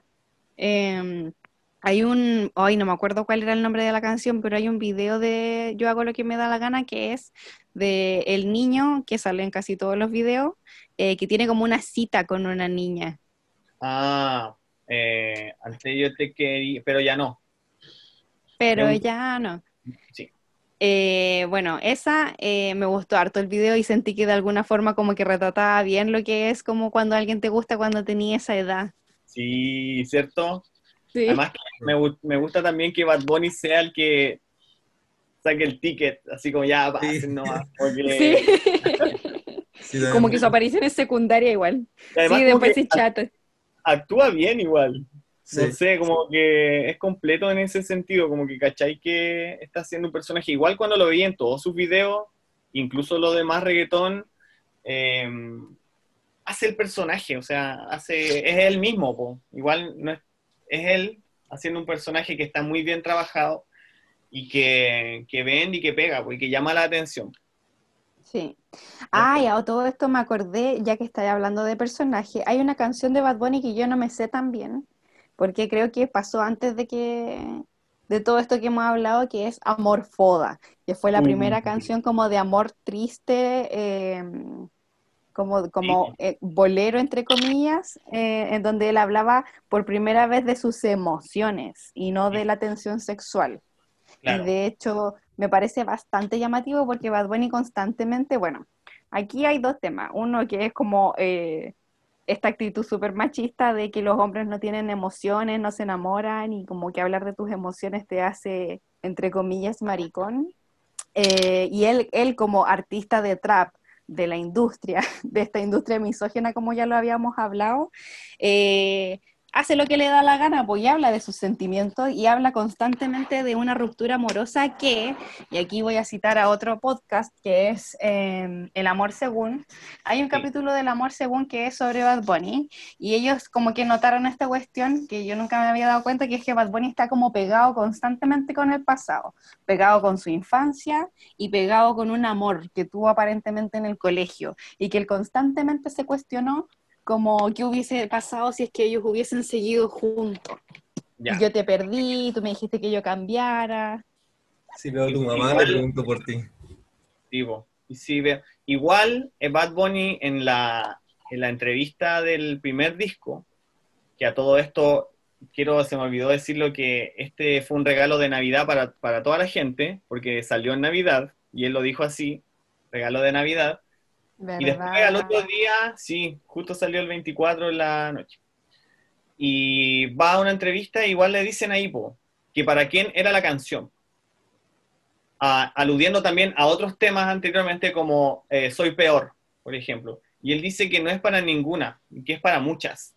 Que no es solo como para una la canción. Cuando él escribe y piensa la canción, no piensa en esa persona particularmente, sino que en todas las que han eh, estado en alguna relación con él. Entonces, creo que no es para ninguna y funado lo del... Ya. Porque también vi ese análisis, pero no me gustó para nada lo que ¿Qué hicieron cosa? en ese programa que viste tú. Ah, de El amor según. Sí. Creo que fue como muy superficial. Sí. Ah, nosotros nos fuimos en la profunda. Nos fuimos a la profunda del bad. No es que nos queramos bad. comparar, pero si nos preguntan, nosotros somos mejores. Ay, Ya, sí, totalmente. Somos los mejores. Me encantó. yo voy a Eh, hablar, eh, dale. esto no está en la pauta, no, me estoy saliendo, que Bad Bunny sacó una canción el domingo, o sea, sacó un video musical, que lo mandó aquí Nelson, y lo vi, po, ayer, o cuando lo mandaste. Apenas lo mandaste, lo vi. De hecho, dejé de pescar el- el- los mensajes y me puse el video. Pues no lo respondí, y lo encontré brígido igual, po, porque Sí, ¿cierto? el video es como una persona en un traje astronauta andando en un planeta extraño, pero ese planeta extraño es la Tierra y es muy común. No hay humanos, no está poblada por humanos, pero son paisajes comunes y corrientes. Creo que de repente anda por ciudades estadounidenses, hay vacas, hay una carretera, todo es muy normal, pero sin personas. Un país poblado, o sea, despoblado, perdón. O sea, un país, un planeta. Y es como brígido, como la soledad, Sí. como sentirse extraño en un lugar que es como familiar. Como, y creo que Como el mundo postapocalíptico también. Mira, esa es la canción que canta con Mora, como una vez, ¿o no? Sí, Y déjame sentirte otra, otra Claro, vez, y mientras vez el loco va pasando por todos estos parajes, como dice el Sergio, como en la nieve, nadie, así en la Antártida, pasa por el desierto, nadie. Y te va cantando como esta canción en donde yo me imagino que el loco trata de interpretar de que está como solo en esta cuestión Sí. y estos son como puros pensamientos de una vez. Y bueno, ahí tienen que cachar la canción y la letra porque eh, igual tiene su, su contenido. Yo todavía no, la- no he visto tanto el video como para sacarle como todo el rollo. No sé. Solo lo vi una vez. Ah, Yo también lo vi la canción. pero Yo no lo alcancé a ver entero, soy la que no hizo la tarea, perdón. Yo, a mí me falta con varias canciones. Como que no tengo un análisis elaborado, pero sí quiero dejar como esa sensación que me da de, de que en el fondo, como que estabas en un lugar que es muy familiar, pero en el fondo, probablemente por una pena de amor o algo así, te sentís como fuera, como sentirte Claro. extranjero en tu propia tierra, como sentirte en un traje en el fondo donde no veis personas, po. Y tampoco, como puede ser post-apocalíptico, pero yo siento que no. Porque, por ejemplo, cuando muestra, la, muestra las ciudades, las ciudades están intactas, los paisajes están intactos, todo se ve perfecto, hermoso, como animales, las cabras cuando están en el cerro, todo muy bonito, muy bello, pero sin gente. Sí. También me pregunto cómo lo hicieron la producción, porque había lugares que se veían evidentemente concurridos, no sé si será pandemia o qué, pero cómo pudieron grabar esas weas sin gente. Y como un puente donde, ¿cachai? Que puede estar pasando caleta de auto. Sí, y no había nada. Yo como, what the fuck. ¿Qué está Claro, y ahí en la canción, como en el contexto, habla que le dé la, la última vez, po, ¿cachai? Luego sigue normal con tu vida, po. Juntémonos la última, dame la última oportunidad y si esta cuestión no es así, bueno, ándate con él nomás, po. Y yo seguiré, seguiré mi vida sin ti, con mis cosas. Sí. Como el- A mí igual me, dio la impresión así como sentirte como una última vez, eh, como hueón una última vez y después se acabó el mundo, como Mm. después empezó la cuarentena, bueno, y aquí en Chile empezó antes con eh, la revolución básicamente, eh, como ya no nos pudimos volver a encontrar. Claro, Mm. ahí estaría bueno sacarle el rollo a esta canción. El ¿les tinca, capítulo. ¿les tinca si hablamos de Zafaera? Uh, diablo, que zafaera.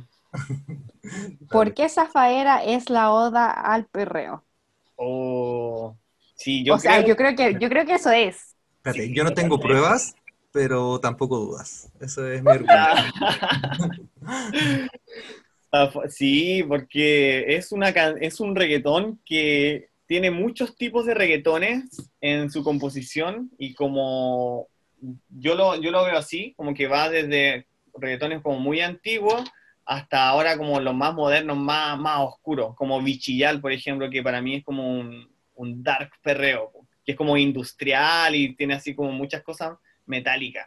Y este perreo las tiene todas, o sea, podí de, de lo, de lo más como rítmico, como más tambores, más, no sé cómo definirlo, hasta esto como más electrónico. Eh, perreón, o sea, de, desde que empieza hasta que termina no te suelta. Sí, son muchos ritmos. Entonces, como que te intensificáis todo el rato. Como que, no sé. Como si no te moví es porque no estáis vivos con la canción. ¿Cierto? Sí. ¿Y? De hecho parte de- con la música under, pues te da esa sensación de clandestino, ¿o no? Te da esa sensación rato. como de, de noche y, y como de lo ilegal, entre comillas, de lo escondido y como del, del perreo clandestino. Que igual el perreo, aunque sea de disco actualmente, eh, sigue siendo como medio clandestino. po. O sea, mira, y esto se me olvidó decir lo que lo iba a decir en Yo Perreo Sola. No, ustedes, no sé ustedes, ah, yo soy la única mujer en esta. Em, yo soy fiel devota del perreo, nunca dejé de perrear desde, desde que empezó. La diferencia es que en algún momento empecé a escucharlo, no solo en los carretes, sino que como en mi vida cotidiana. Em, entonces yo estuve metida en todos los antros de, de perreo heterosexual, de mujeres gratis hasta las no sé cuánto. Eh, yo fui a esas así durante años y también eh, se lo comentaba a mi pueblo, como vi- eh, viví en la ratonera y la cuna de los acosadores sexuales y violadores, weón. Entonces, como que este llamado también es como para la gente que la perreó de principio a fin, porque como yo nunca he soltado el reggaetón, o el reggaetón nunca me ha soltado a mí, eh, puedo entender que es el viaje de Zafaera, ¿cachai? Como de lo clandestino, de la noche, de la minifalda, y Sí, después cómo van cambiando los ritmos a algo que, que podí ir experimentando con el cuerpo también. Yo lo que no cachaba es que la parte del tiburón, que se volvió como la más famosa de Zafaera, es de otra canción de Alexis y Fido, sí. Sí. Es verdad. Sí, Yo no, no, no cachaba esa. Y siento que igual como eso del tiburón es como muy canción del 2000, como la mayonesa, como con los gorilas. Sí. como- siento que es como entre sexual y cómico. Que tiene Igual, tiene, tiene unos ritmos como tipo mecano, como cuando recién Sí. empezó a llegar el reggaetón. Igual Zafaera tiene unos ritmos así en los pasajes de la canción. Sí. Se llama también, bueno, Zafaera es como desiníbete, po. Es Sí. como de estar, estar zafado. A eso se refiere, po. Ah, Salud. Es alergia, no es COVID, no es COVID, gracias. Y, y te invita a estar suelto. Suéltate, que si no te soltáis con este tema, no, no sé qué te puede soltar, ¿cierto? A, mí- es- a mí me encantó escuchar la voz de Joel y Randy, weón. Oh, Para mí esa weá como que me hizo vibrar. No, pero en serio me encantó. Yo dije, no, y me acordé de todas fuera del Está planeta. así, ¿verdad? Eh, la, la sensación del bloque, weón. La sensación del bloque igual es como eso, ¿no? épica en su momento, porque fue como un gran crossover. Con De La. Sí, pues salían varios en el video. Salía de Ah, ahí. verdad, verdad. ¿Cuál La canción? sensación del bloque. Ah, Bloque. Con Sí, Del Gueto, sí, tienes razón.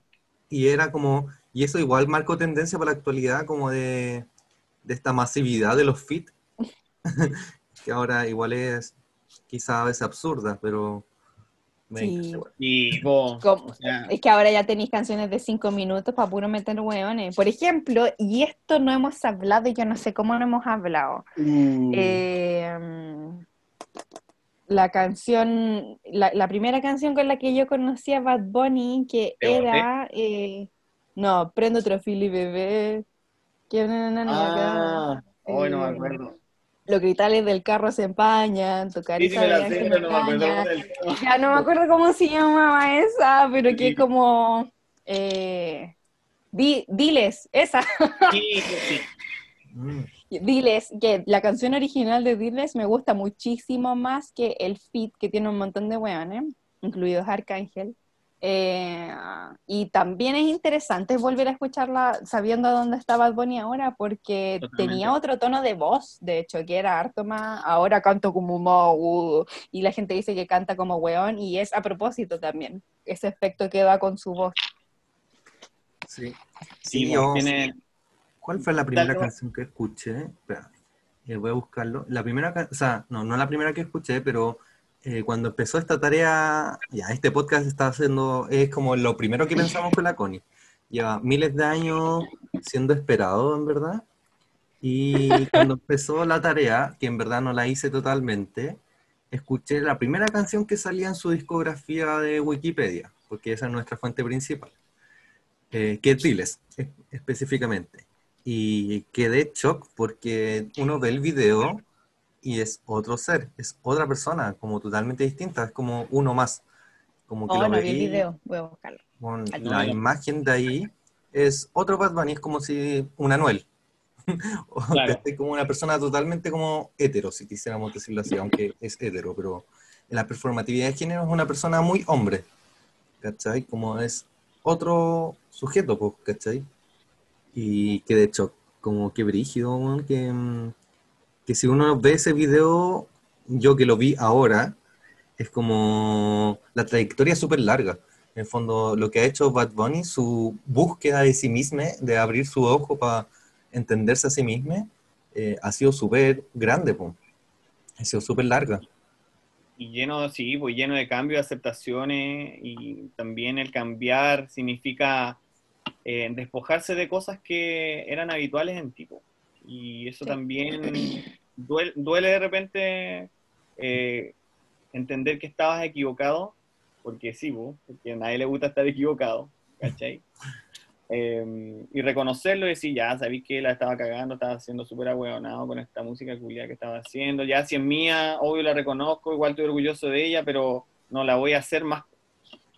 Voy a hacer otras cosas y que también eso tiene que ver con eh, una entrevista que dio, igual se lo preguntaron, de las influencias que han tenido otros artistas, por ejemplo, como Residente, en la carrera de Bad Bunny, y como Arcángel. Entonces, Residente dijo Bad Bunny que un día le dijo, oye hermano, si yo aquí no te quiero cambiar tu flow, ni cómo rapeáis, pero sí podrías hablar de otras cosas, porque yo creo que tú tienes el potencial y la weá, y el loco dijo, sí, pues, es verdad lo que me dice este weón, pues yo puedo escribir de otras cosas y seguir pegando con mi flow, y no solo estar hablando de culo, teta, que ya está, no está mal, pero que puedo hacer otras cosas que sean diferentes.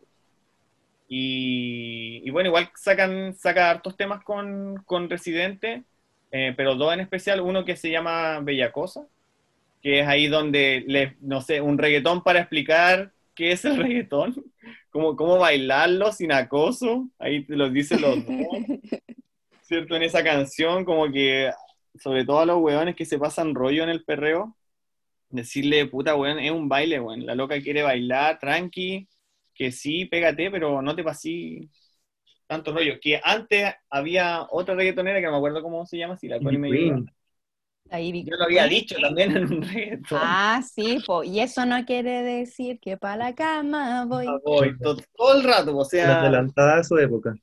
Adelantadísima. Una visionaria, po.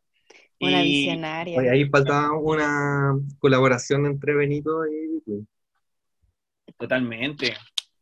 Por favor. Em, y, bueno, y también creo que algo que no habíamos hablado, que, o sea, quería, quería mencionar algo de, Amor Foda, de por qué a mí me gusta, y que creo que también que Benito em, lo dice en muchos temas, por eso habla tanto del desamor, pero es de este desamor como romántico, ya, en ciertas canciones. ¿cachai? Como que él no quiere ese tipo de relaciones. Y por eso te dice todas estas cosas. Por ejemplo, en canciones del Por Siempre como Antes, también. Eh, la canción se llama Como Antes. Ahí habla también de que las cosas eran así, yo te traía todo la cuestión y ya nada es como antes. Entonces no me gusta esa cuestión. Eh, en Amor Foda también. Y como tips en Amor Foda hay una, es una sola toma del video, no hay cortes. Si, lo, si se ya van a la ñoñeza del video, pudiste ver que solo se filma Benito así en una sola... Y yo me acuerdo que fue súper disruptivo porque Bad Bunny hasta ese momento estaba todo el rato como el culo, la teta, las minas, las putas, eh, los autos y la weá, y de repente así como dolido por amor. Eh, en, un video mucho más lento, mucho más profundo, en donde tenías a un weón que se sincera contigo, ¿cachai? A un weón que se las daba como de bacán y todo. Eh, bueno, a lo mejor para otras personas que no están familiarizadas con el reggaetón, esta weá va a ser muy nada, pero dentro de esta industria musical, eh, insisto, es súper llamativo. Sí, totalmente. Hoy iba a comentar otra cosa de eso, pero eh, se me fue la onda. Ah, quería comentar también que para entender igual a veces el reggaetón o el género urbano igual, tenemos que pensar que las personas que cantan usan jerga de República Dominicana, de Puerto Rico, de Panamá, y muchas cosas que quizás para nosotros suenen como, oh, no sé, por ejemplo, la cubana, que estuvimos hablando igual a la reunión de pauta, que dice Bad Bunny con, cuando canta con Pablo Chile y Duki, eh, que ellos pagaron su cubana. Entonces uno pensaría que hoy oh, pagaron una prostituta cubana, y, o una mujer cubana, y que por pagarla la tienen. Y en verdad la cubana era como un collar de oro, un blin blin, ¿cachai? Entonces, cuando encuentren alguna palabra y quieran analizar bien el reggaetón, busquen qué significa, porque quizás otra cosa totalmente diferente a lo que pensamos. Sí, esa caleta de eso. Y en el fondo es una jerga también, no solo permeada por lo nacional, sino por lo socioeconómico o poblacional. claro. Pueden dar mal a entender la canción. Eso digo yo nomás. Y a veces no se refiere a esas cosas. Claro. Eh, yo creo que estamos, ¿o no? Sí, porque igual para ir cerrando. Yo creo que es buen momento para ir cerrando. Oye, no sé si hablamos de los demagogos, que eh, oh, siempre habla de los de lo demagogo, y que yo no entendía a qué mierda se refería con los demagogos.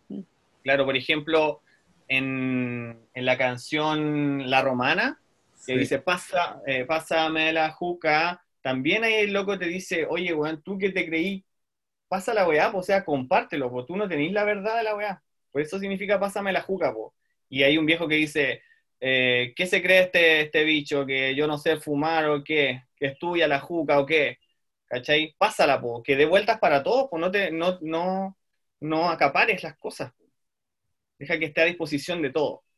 Y ahí, como en esa canción, igual tira, tira como varias, varias insolencias, no sé. Le dice demagogo a la gente que se espanta cuando hablan del culo, de la teta, de las poses y de todas esas cosas. Y en Bellacoso también lo dice, po, eh, que, que levante la mano el que no fornique. ¿Cachai? Entonces, a esa gente le dice como los demagogos. Y a, bueno, y a, otras cosas que critica, pero principalmente como a eso. Ah, sí, y esto también tenía que ver, lo que mm, lo había dicho en la reunión de Bauta, que se relaciona con el tema de Yo Perreo Sola y de la Ivy Queen, de eso no quiere decir que para cama voy. Eh, el reggaetón está pensado para ser escuchado en el ámbito de disco igual, aunque uno lo pueda escuchar en el auto, en la, en, en la pieza, haciendo el aseo, cocinando, haciendo la hueá que sea, eh, igual está como diseñado para eh, el perreo, pues, ¿cachai? Todo lo que es el perreo. Todo lo que es el perreo. El per- Entonces, yo le contaba a los cabros porque pa- a, a mi entender el perreo no es necesariamente, entre comillas, un ritual de apareamiento, porque de repente uno puede fingir que hay una tensión sexual solo para pasarla bien porque así es el baile, para disfrutarlo bien y huellar un rato, pero no necesariamente significa que vamos a concretar el acto sexual. Y que pasaba caleta, me pasaba caleta en las discos, que yo siento que a eso también es como la importancia del yo perreo sola, aunque puede Sí. ser así como, oye, qué patúo tú que estás diciendo esta wea, pero filo, igual es bacán visibilizar un tema de que una en la disco tuve que mentir caleta de veces diciendo que estaba bailando hasta la con la amiga, no sé qué, o de no poder decir directamente que no quería bailar con un weón, o simplemente decir, de verdad yo vine a pasar con mis amigas, ¿cachai?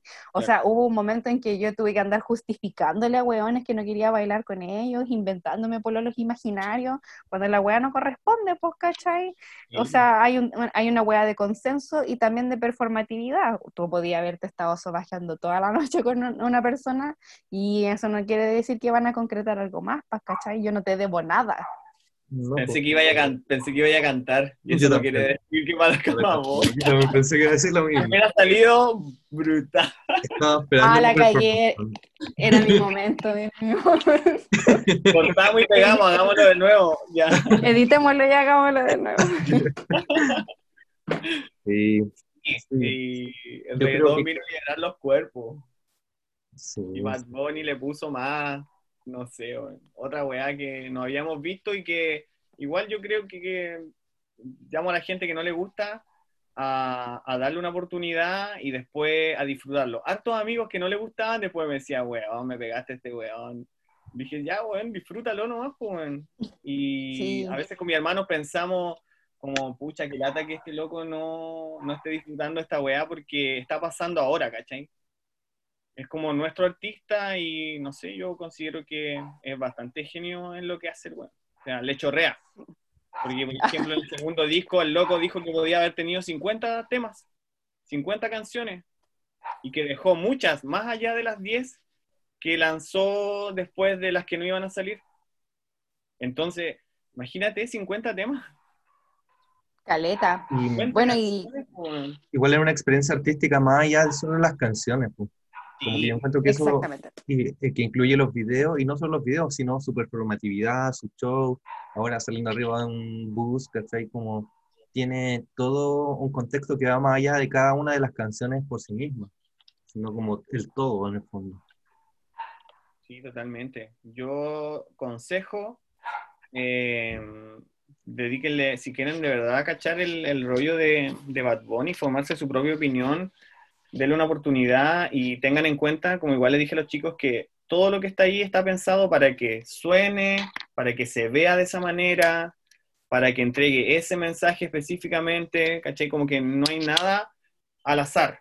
No, a veces sí, ya, obvio que igual Bad Bunny juega con eso, sobre todo cuando lanzó el disco de las que no iban a salir. Que él dijo que los temas que están ahí es porque él los tenía anotados. Ya, este va con Yandel, o este con Nicky, Y, por eso le puso el título. Sí, y les puso el título así nomás, pero eh, todo lo que escribe y la ropa que va a usar en los videos o cuáles van a ser las tomas que se van a hacer, el loco está involucrado en todo. Y si, y si pueden buscar, veamos cuáles son los artistas que hacen todo, o sea, que escriben la canción, la música, participan en la dirección de los videos, diseñan un camión, no sé, le escribe la letra a los otros, y ahí veamos, o sea, no es tan fácil escribir una canción. Yo lo veo con mis hermanos que son músicos, eh, que igual les gusta Bad Bunny y dicen, pucha, la gente no sabe lo que en verdad cuesta hacer una canción y ponerle la letra y ponerle la música y, todos los sonidos, porque no es que Bad Bunny cante una, pista así. Tú escucháis, no sé, el Por Siempre, por ejemplo, eh, algunos trap y tiene muchos sonidos atrás, voces que hacen, no, eh", y justo en los tiempos, y es el mismo que graba esos temas, entonces hay un trabajo grande que, que no se ve porque el producto está listo, pero para atrás, pucha, fueron varios procesos. Te tenés que dejar llevar igual por la experiencia que te ofrece. Como, loco, no, no, la penséis tanto. Bueno, y también tampoco santifiquemos al weón, ¿cachai? Igual es una persona que está aprendiendo, no es libre de errores, tampoco es ningún santo, o sea, se juega con el San Benito, pero el loco no es el, el aliado anarcofeminista, vegano, ¿cachai? Como... No. y no, en ningún momento se, se pegó. Ah. No, no. En ningún momento él se ha puesto en esa posición y ¿por qué nosotros deberíamos hacerlo con él, cachai? O sea, cuando lo dice en tu canción favorita, yo no soy un santo, ni no una santa. Yo soy una santa. Eh, sí, pues mi canción favorita. Yo después cuando me emocioné, cuando me dijeron que era la canción favorita de él, y él también lo dijo. Eh, no, pues no, él no tiene los chakras alineados, no nos corresponde, y aún así las personas que nosotros más admiramos muchas veces no estamos 100% de acuerdo con esa persona, ¿cachai? Eh, hay personas que yo admiro caleta y que no, es imposible estar 100% de acuerdo con una persona, ¿cachai? Y es distinto em, hacer esa distinción entre algo que no estáis de acuerdo porque no es de tu gusto personal y algo que no estáis de acuerdo porque esa persona está haciendo algo que te parece que es incorrecto, como la discriminación, la homofobia, la violencia de género, golpear a una persona. ¿cachai? Yo creo que Bad Bunny ha demostrado que, o por lo menos, está en contra de toda esa wea. ¿Cachai? Y, como dices tú, no es, no es santificarlo ni nada, y que si es que comete algún error que sea, no sé, muy imperdonable, me pasó con algún, algún artista que fue funado y que ya no lo escucho, y bueno, cagó nomás la wea, si también es un loco, nomás es un ser humano igual que todo, y si se manda una cagada que es muy imperdonable o que no reconozca en verdad, bueno, déjelo de escuchar nomás. Y así ha pasado con mucho, con, con John Lennon, con, no sé, un montón de, gente que pensamos que en verdad hablaba de la paz y del amor y por detrás eran unos culiados golpeadores violentos de mujeres. Sí, el otro día encontré un post muy bueno que hacía como un una cápsula de grandes personas que han sido santificadas y que están funas, porque claro, la gente al, al no tiene ningún remordimiento en lanzar el primer piedrazo para funar a Bad Bunny, pero cuando les preguntáis si siguen escuchando a Morrissey, si siguen escuchando a, John Lennon, si siguen leyendo a Bukowski, ¿cachai? A Neruda. A Neruda, al violador Neruda. Los Jaiba, mira, eh, voy a decir una, ¿puedo decir una hueá polémica o no? Dale a mí me cargan los Jaiba, güey. De verdad, Y además los culiados le hicieron un té, le hicieron todo un disco arriba del Machu Picchu a Neruda, weón. Es verdad. Chao, loco. Yo quería decir dos cosas, como uno como de santificar gente funable, bueno, el padre Hurtado, de partida, que parece que estaba metido en redes de pedofilia. Eso por un lado. Eh, por eso era tan solidario. El camioncito verde traumó muchos niños. Y por otro lado, quería decir que lo que me gusta de Bad Bunny es que mm, en el fondo refleja muy bien como nuestra generación. Y específicamente lo que me hace sentir a mí de la búsqueda de la coherencia, de, de ser coherente con uno mismo y con lo que uno propone, y que ese no es un camino direccionado ni, ni fácil, sino que siempre es fluido y siempre se va moviendo de un lado para otro, un poco de uno, un poco del otro. Y en el fondo es el llamado, yo creo que también de la nueva religión, pues de abrir el ojo y, y de transitar, pues de moverse, de no quedarse en esa, porque si nos quedamos en el reggaetón antiguo, puta, vamos a seguir en la misma, pero la nueva religión es el reggaetón nuevo, una sociedad nueva. Sí, totalmente de acuerdo contigo. Eh, sí, bien Bad Bunny ahí. Entre, o- ocupa bien todo, su marca, lo, transmite un mensaje que, que trae paz eh, y bendiciones como hizo uno para todo el mundo, incluso para los que le tiran caca. Y también ahí pide perdón por todo su error y toda la cuestión. Hasta a mi mamá le gustó ese tema, po, ¿cachai? Y mi mamá no le gusta nada, sí. No le gusta Bad Bunny, lo he hecho escuchar y le dijo que le gustó ese de bendiciones para todo el mundo. Bendiciones para todo el mundo. Es que es como buena onda igual. Buena onda el Eh, tema, o sea, ¿para qué tirar caca también? Nunca- No, innecesario. Algo que iba a decir, o sea, que me agarro de algo que dijiste hace un rato, Nelson. Espérame, que la Maite quiere entrar a la pieza. Eh, de, de quién eres. Ay, gracias, mamá. Sí, sí, que entre. Es que tiene hambre. Aprovecho de mandarle saludo a mi mami, que ojalá escuche. ¿Le puedes dar comida? En el refrigerador está lo que le toca. Un saludo a mi mamá, Sí, que la voy a obligar a escucharlo. Ya. yo, yo le doy, yo le doy. yo sí, mi mamá estaba escuchando y estoy orgulloso. Y siempre menciona a mi mamá en todos los capítulos, entonces. Le digo. Saludo a tu mamá entonces. Sergio. En el refrigerador hay un papel que tiene lo- los remedios que le tocan ahora. Sí, y, Y las En dosis. que todo esto está en vivo, está pasando en estos momentos. Esta pa- es que mira, cuando empezamos la reunión yo les dije, tiene que ser a tal hora porque yo tengo que sacar a pasear a la Maite antes porque si no llora. Llora para que la saquen a pasear. Y yo la saqué a pasear, pues pero resulta que ahora le toca comer. Uh. que nos alargamos un poco. De hecho, le tocaba a las nueve. Y ella sabe que le tocaba a las nueve. Mira, ahí se las voy a, se las voy a mostrar. No, chiquitita, la estamos viendo, está asomándose Saludos la para ti, Maite. Se acostó en la mitad de la puerta porque no está ni adentro ni afuera. Como La dejó Balcón, bien. está aplicándole al tercer ojo. ahí. Ahí mi mamá la invitó. Te está protestando.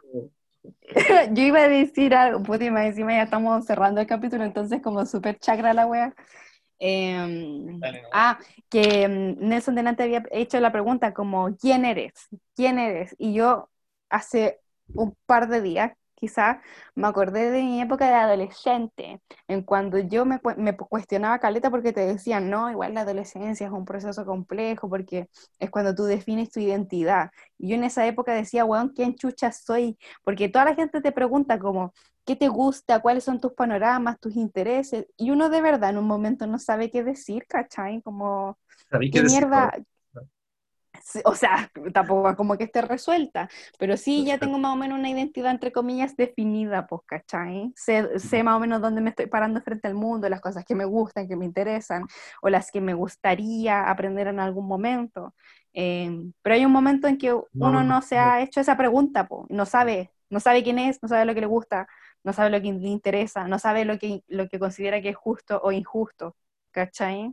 Entonces igual me parece un llamado interesante, sobre todo considerando que la audiencia de Bad Bunny es en su mayoría más joven que nosotros. ¿Somos los lame, tú decís tú? Lolosaurus. No sé, yo creo que estamos en el tope de arriba. Yo creo que sí, yo estoy en el tope de arriba. Yo estoy el mismo año que Benito de cumpleaños, así que los dos Esto no es para ninguna edad, ya, es para todas las edades. Ah, pero Nelson es un poquito mayor. Yo tengo 30. Ah, ya. otra década.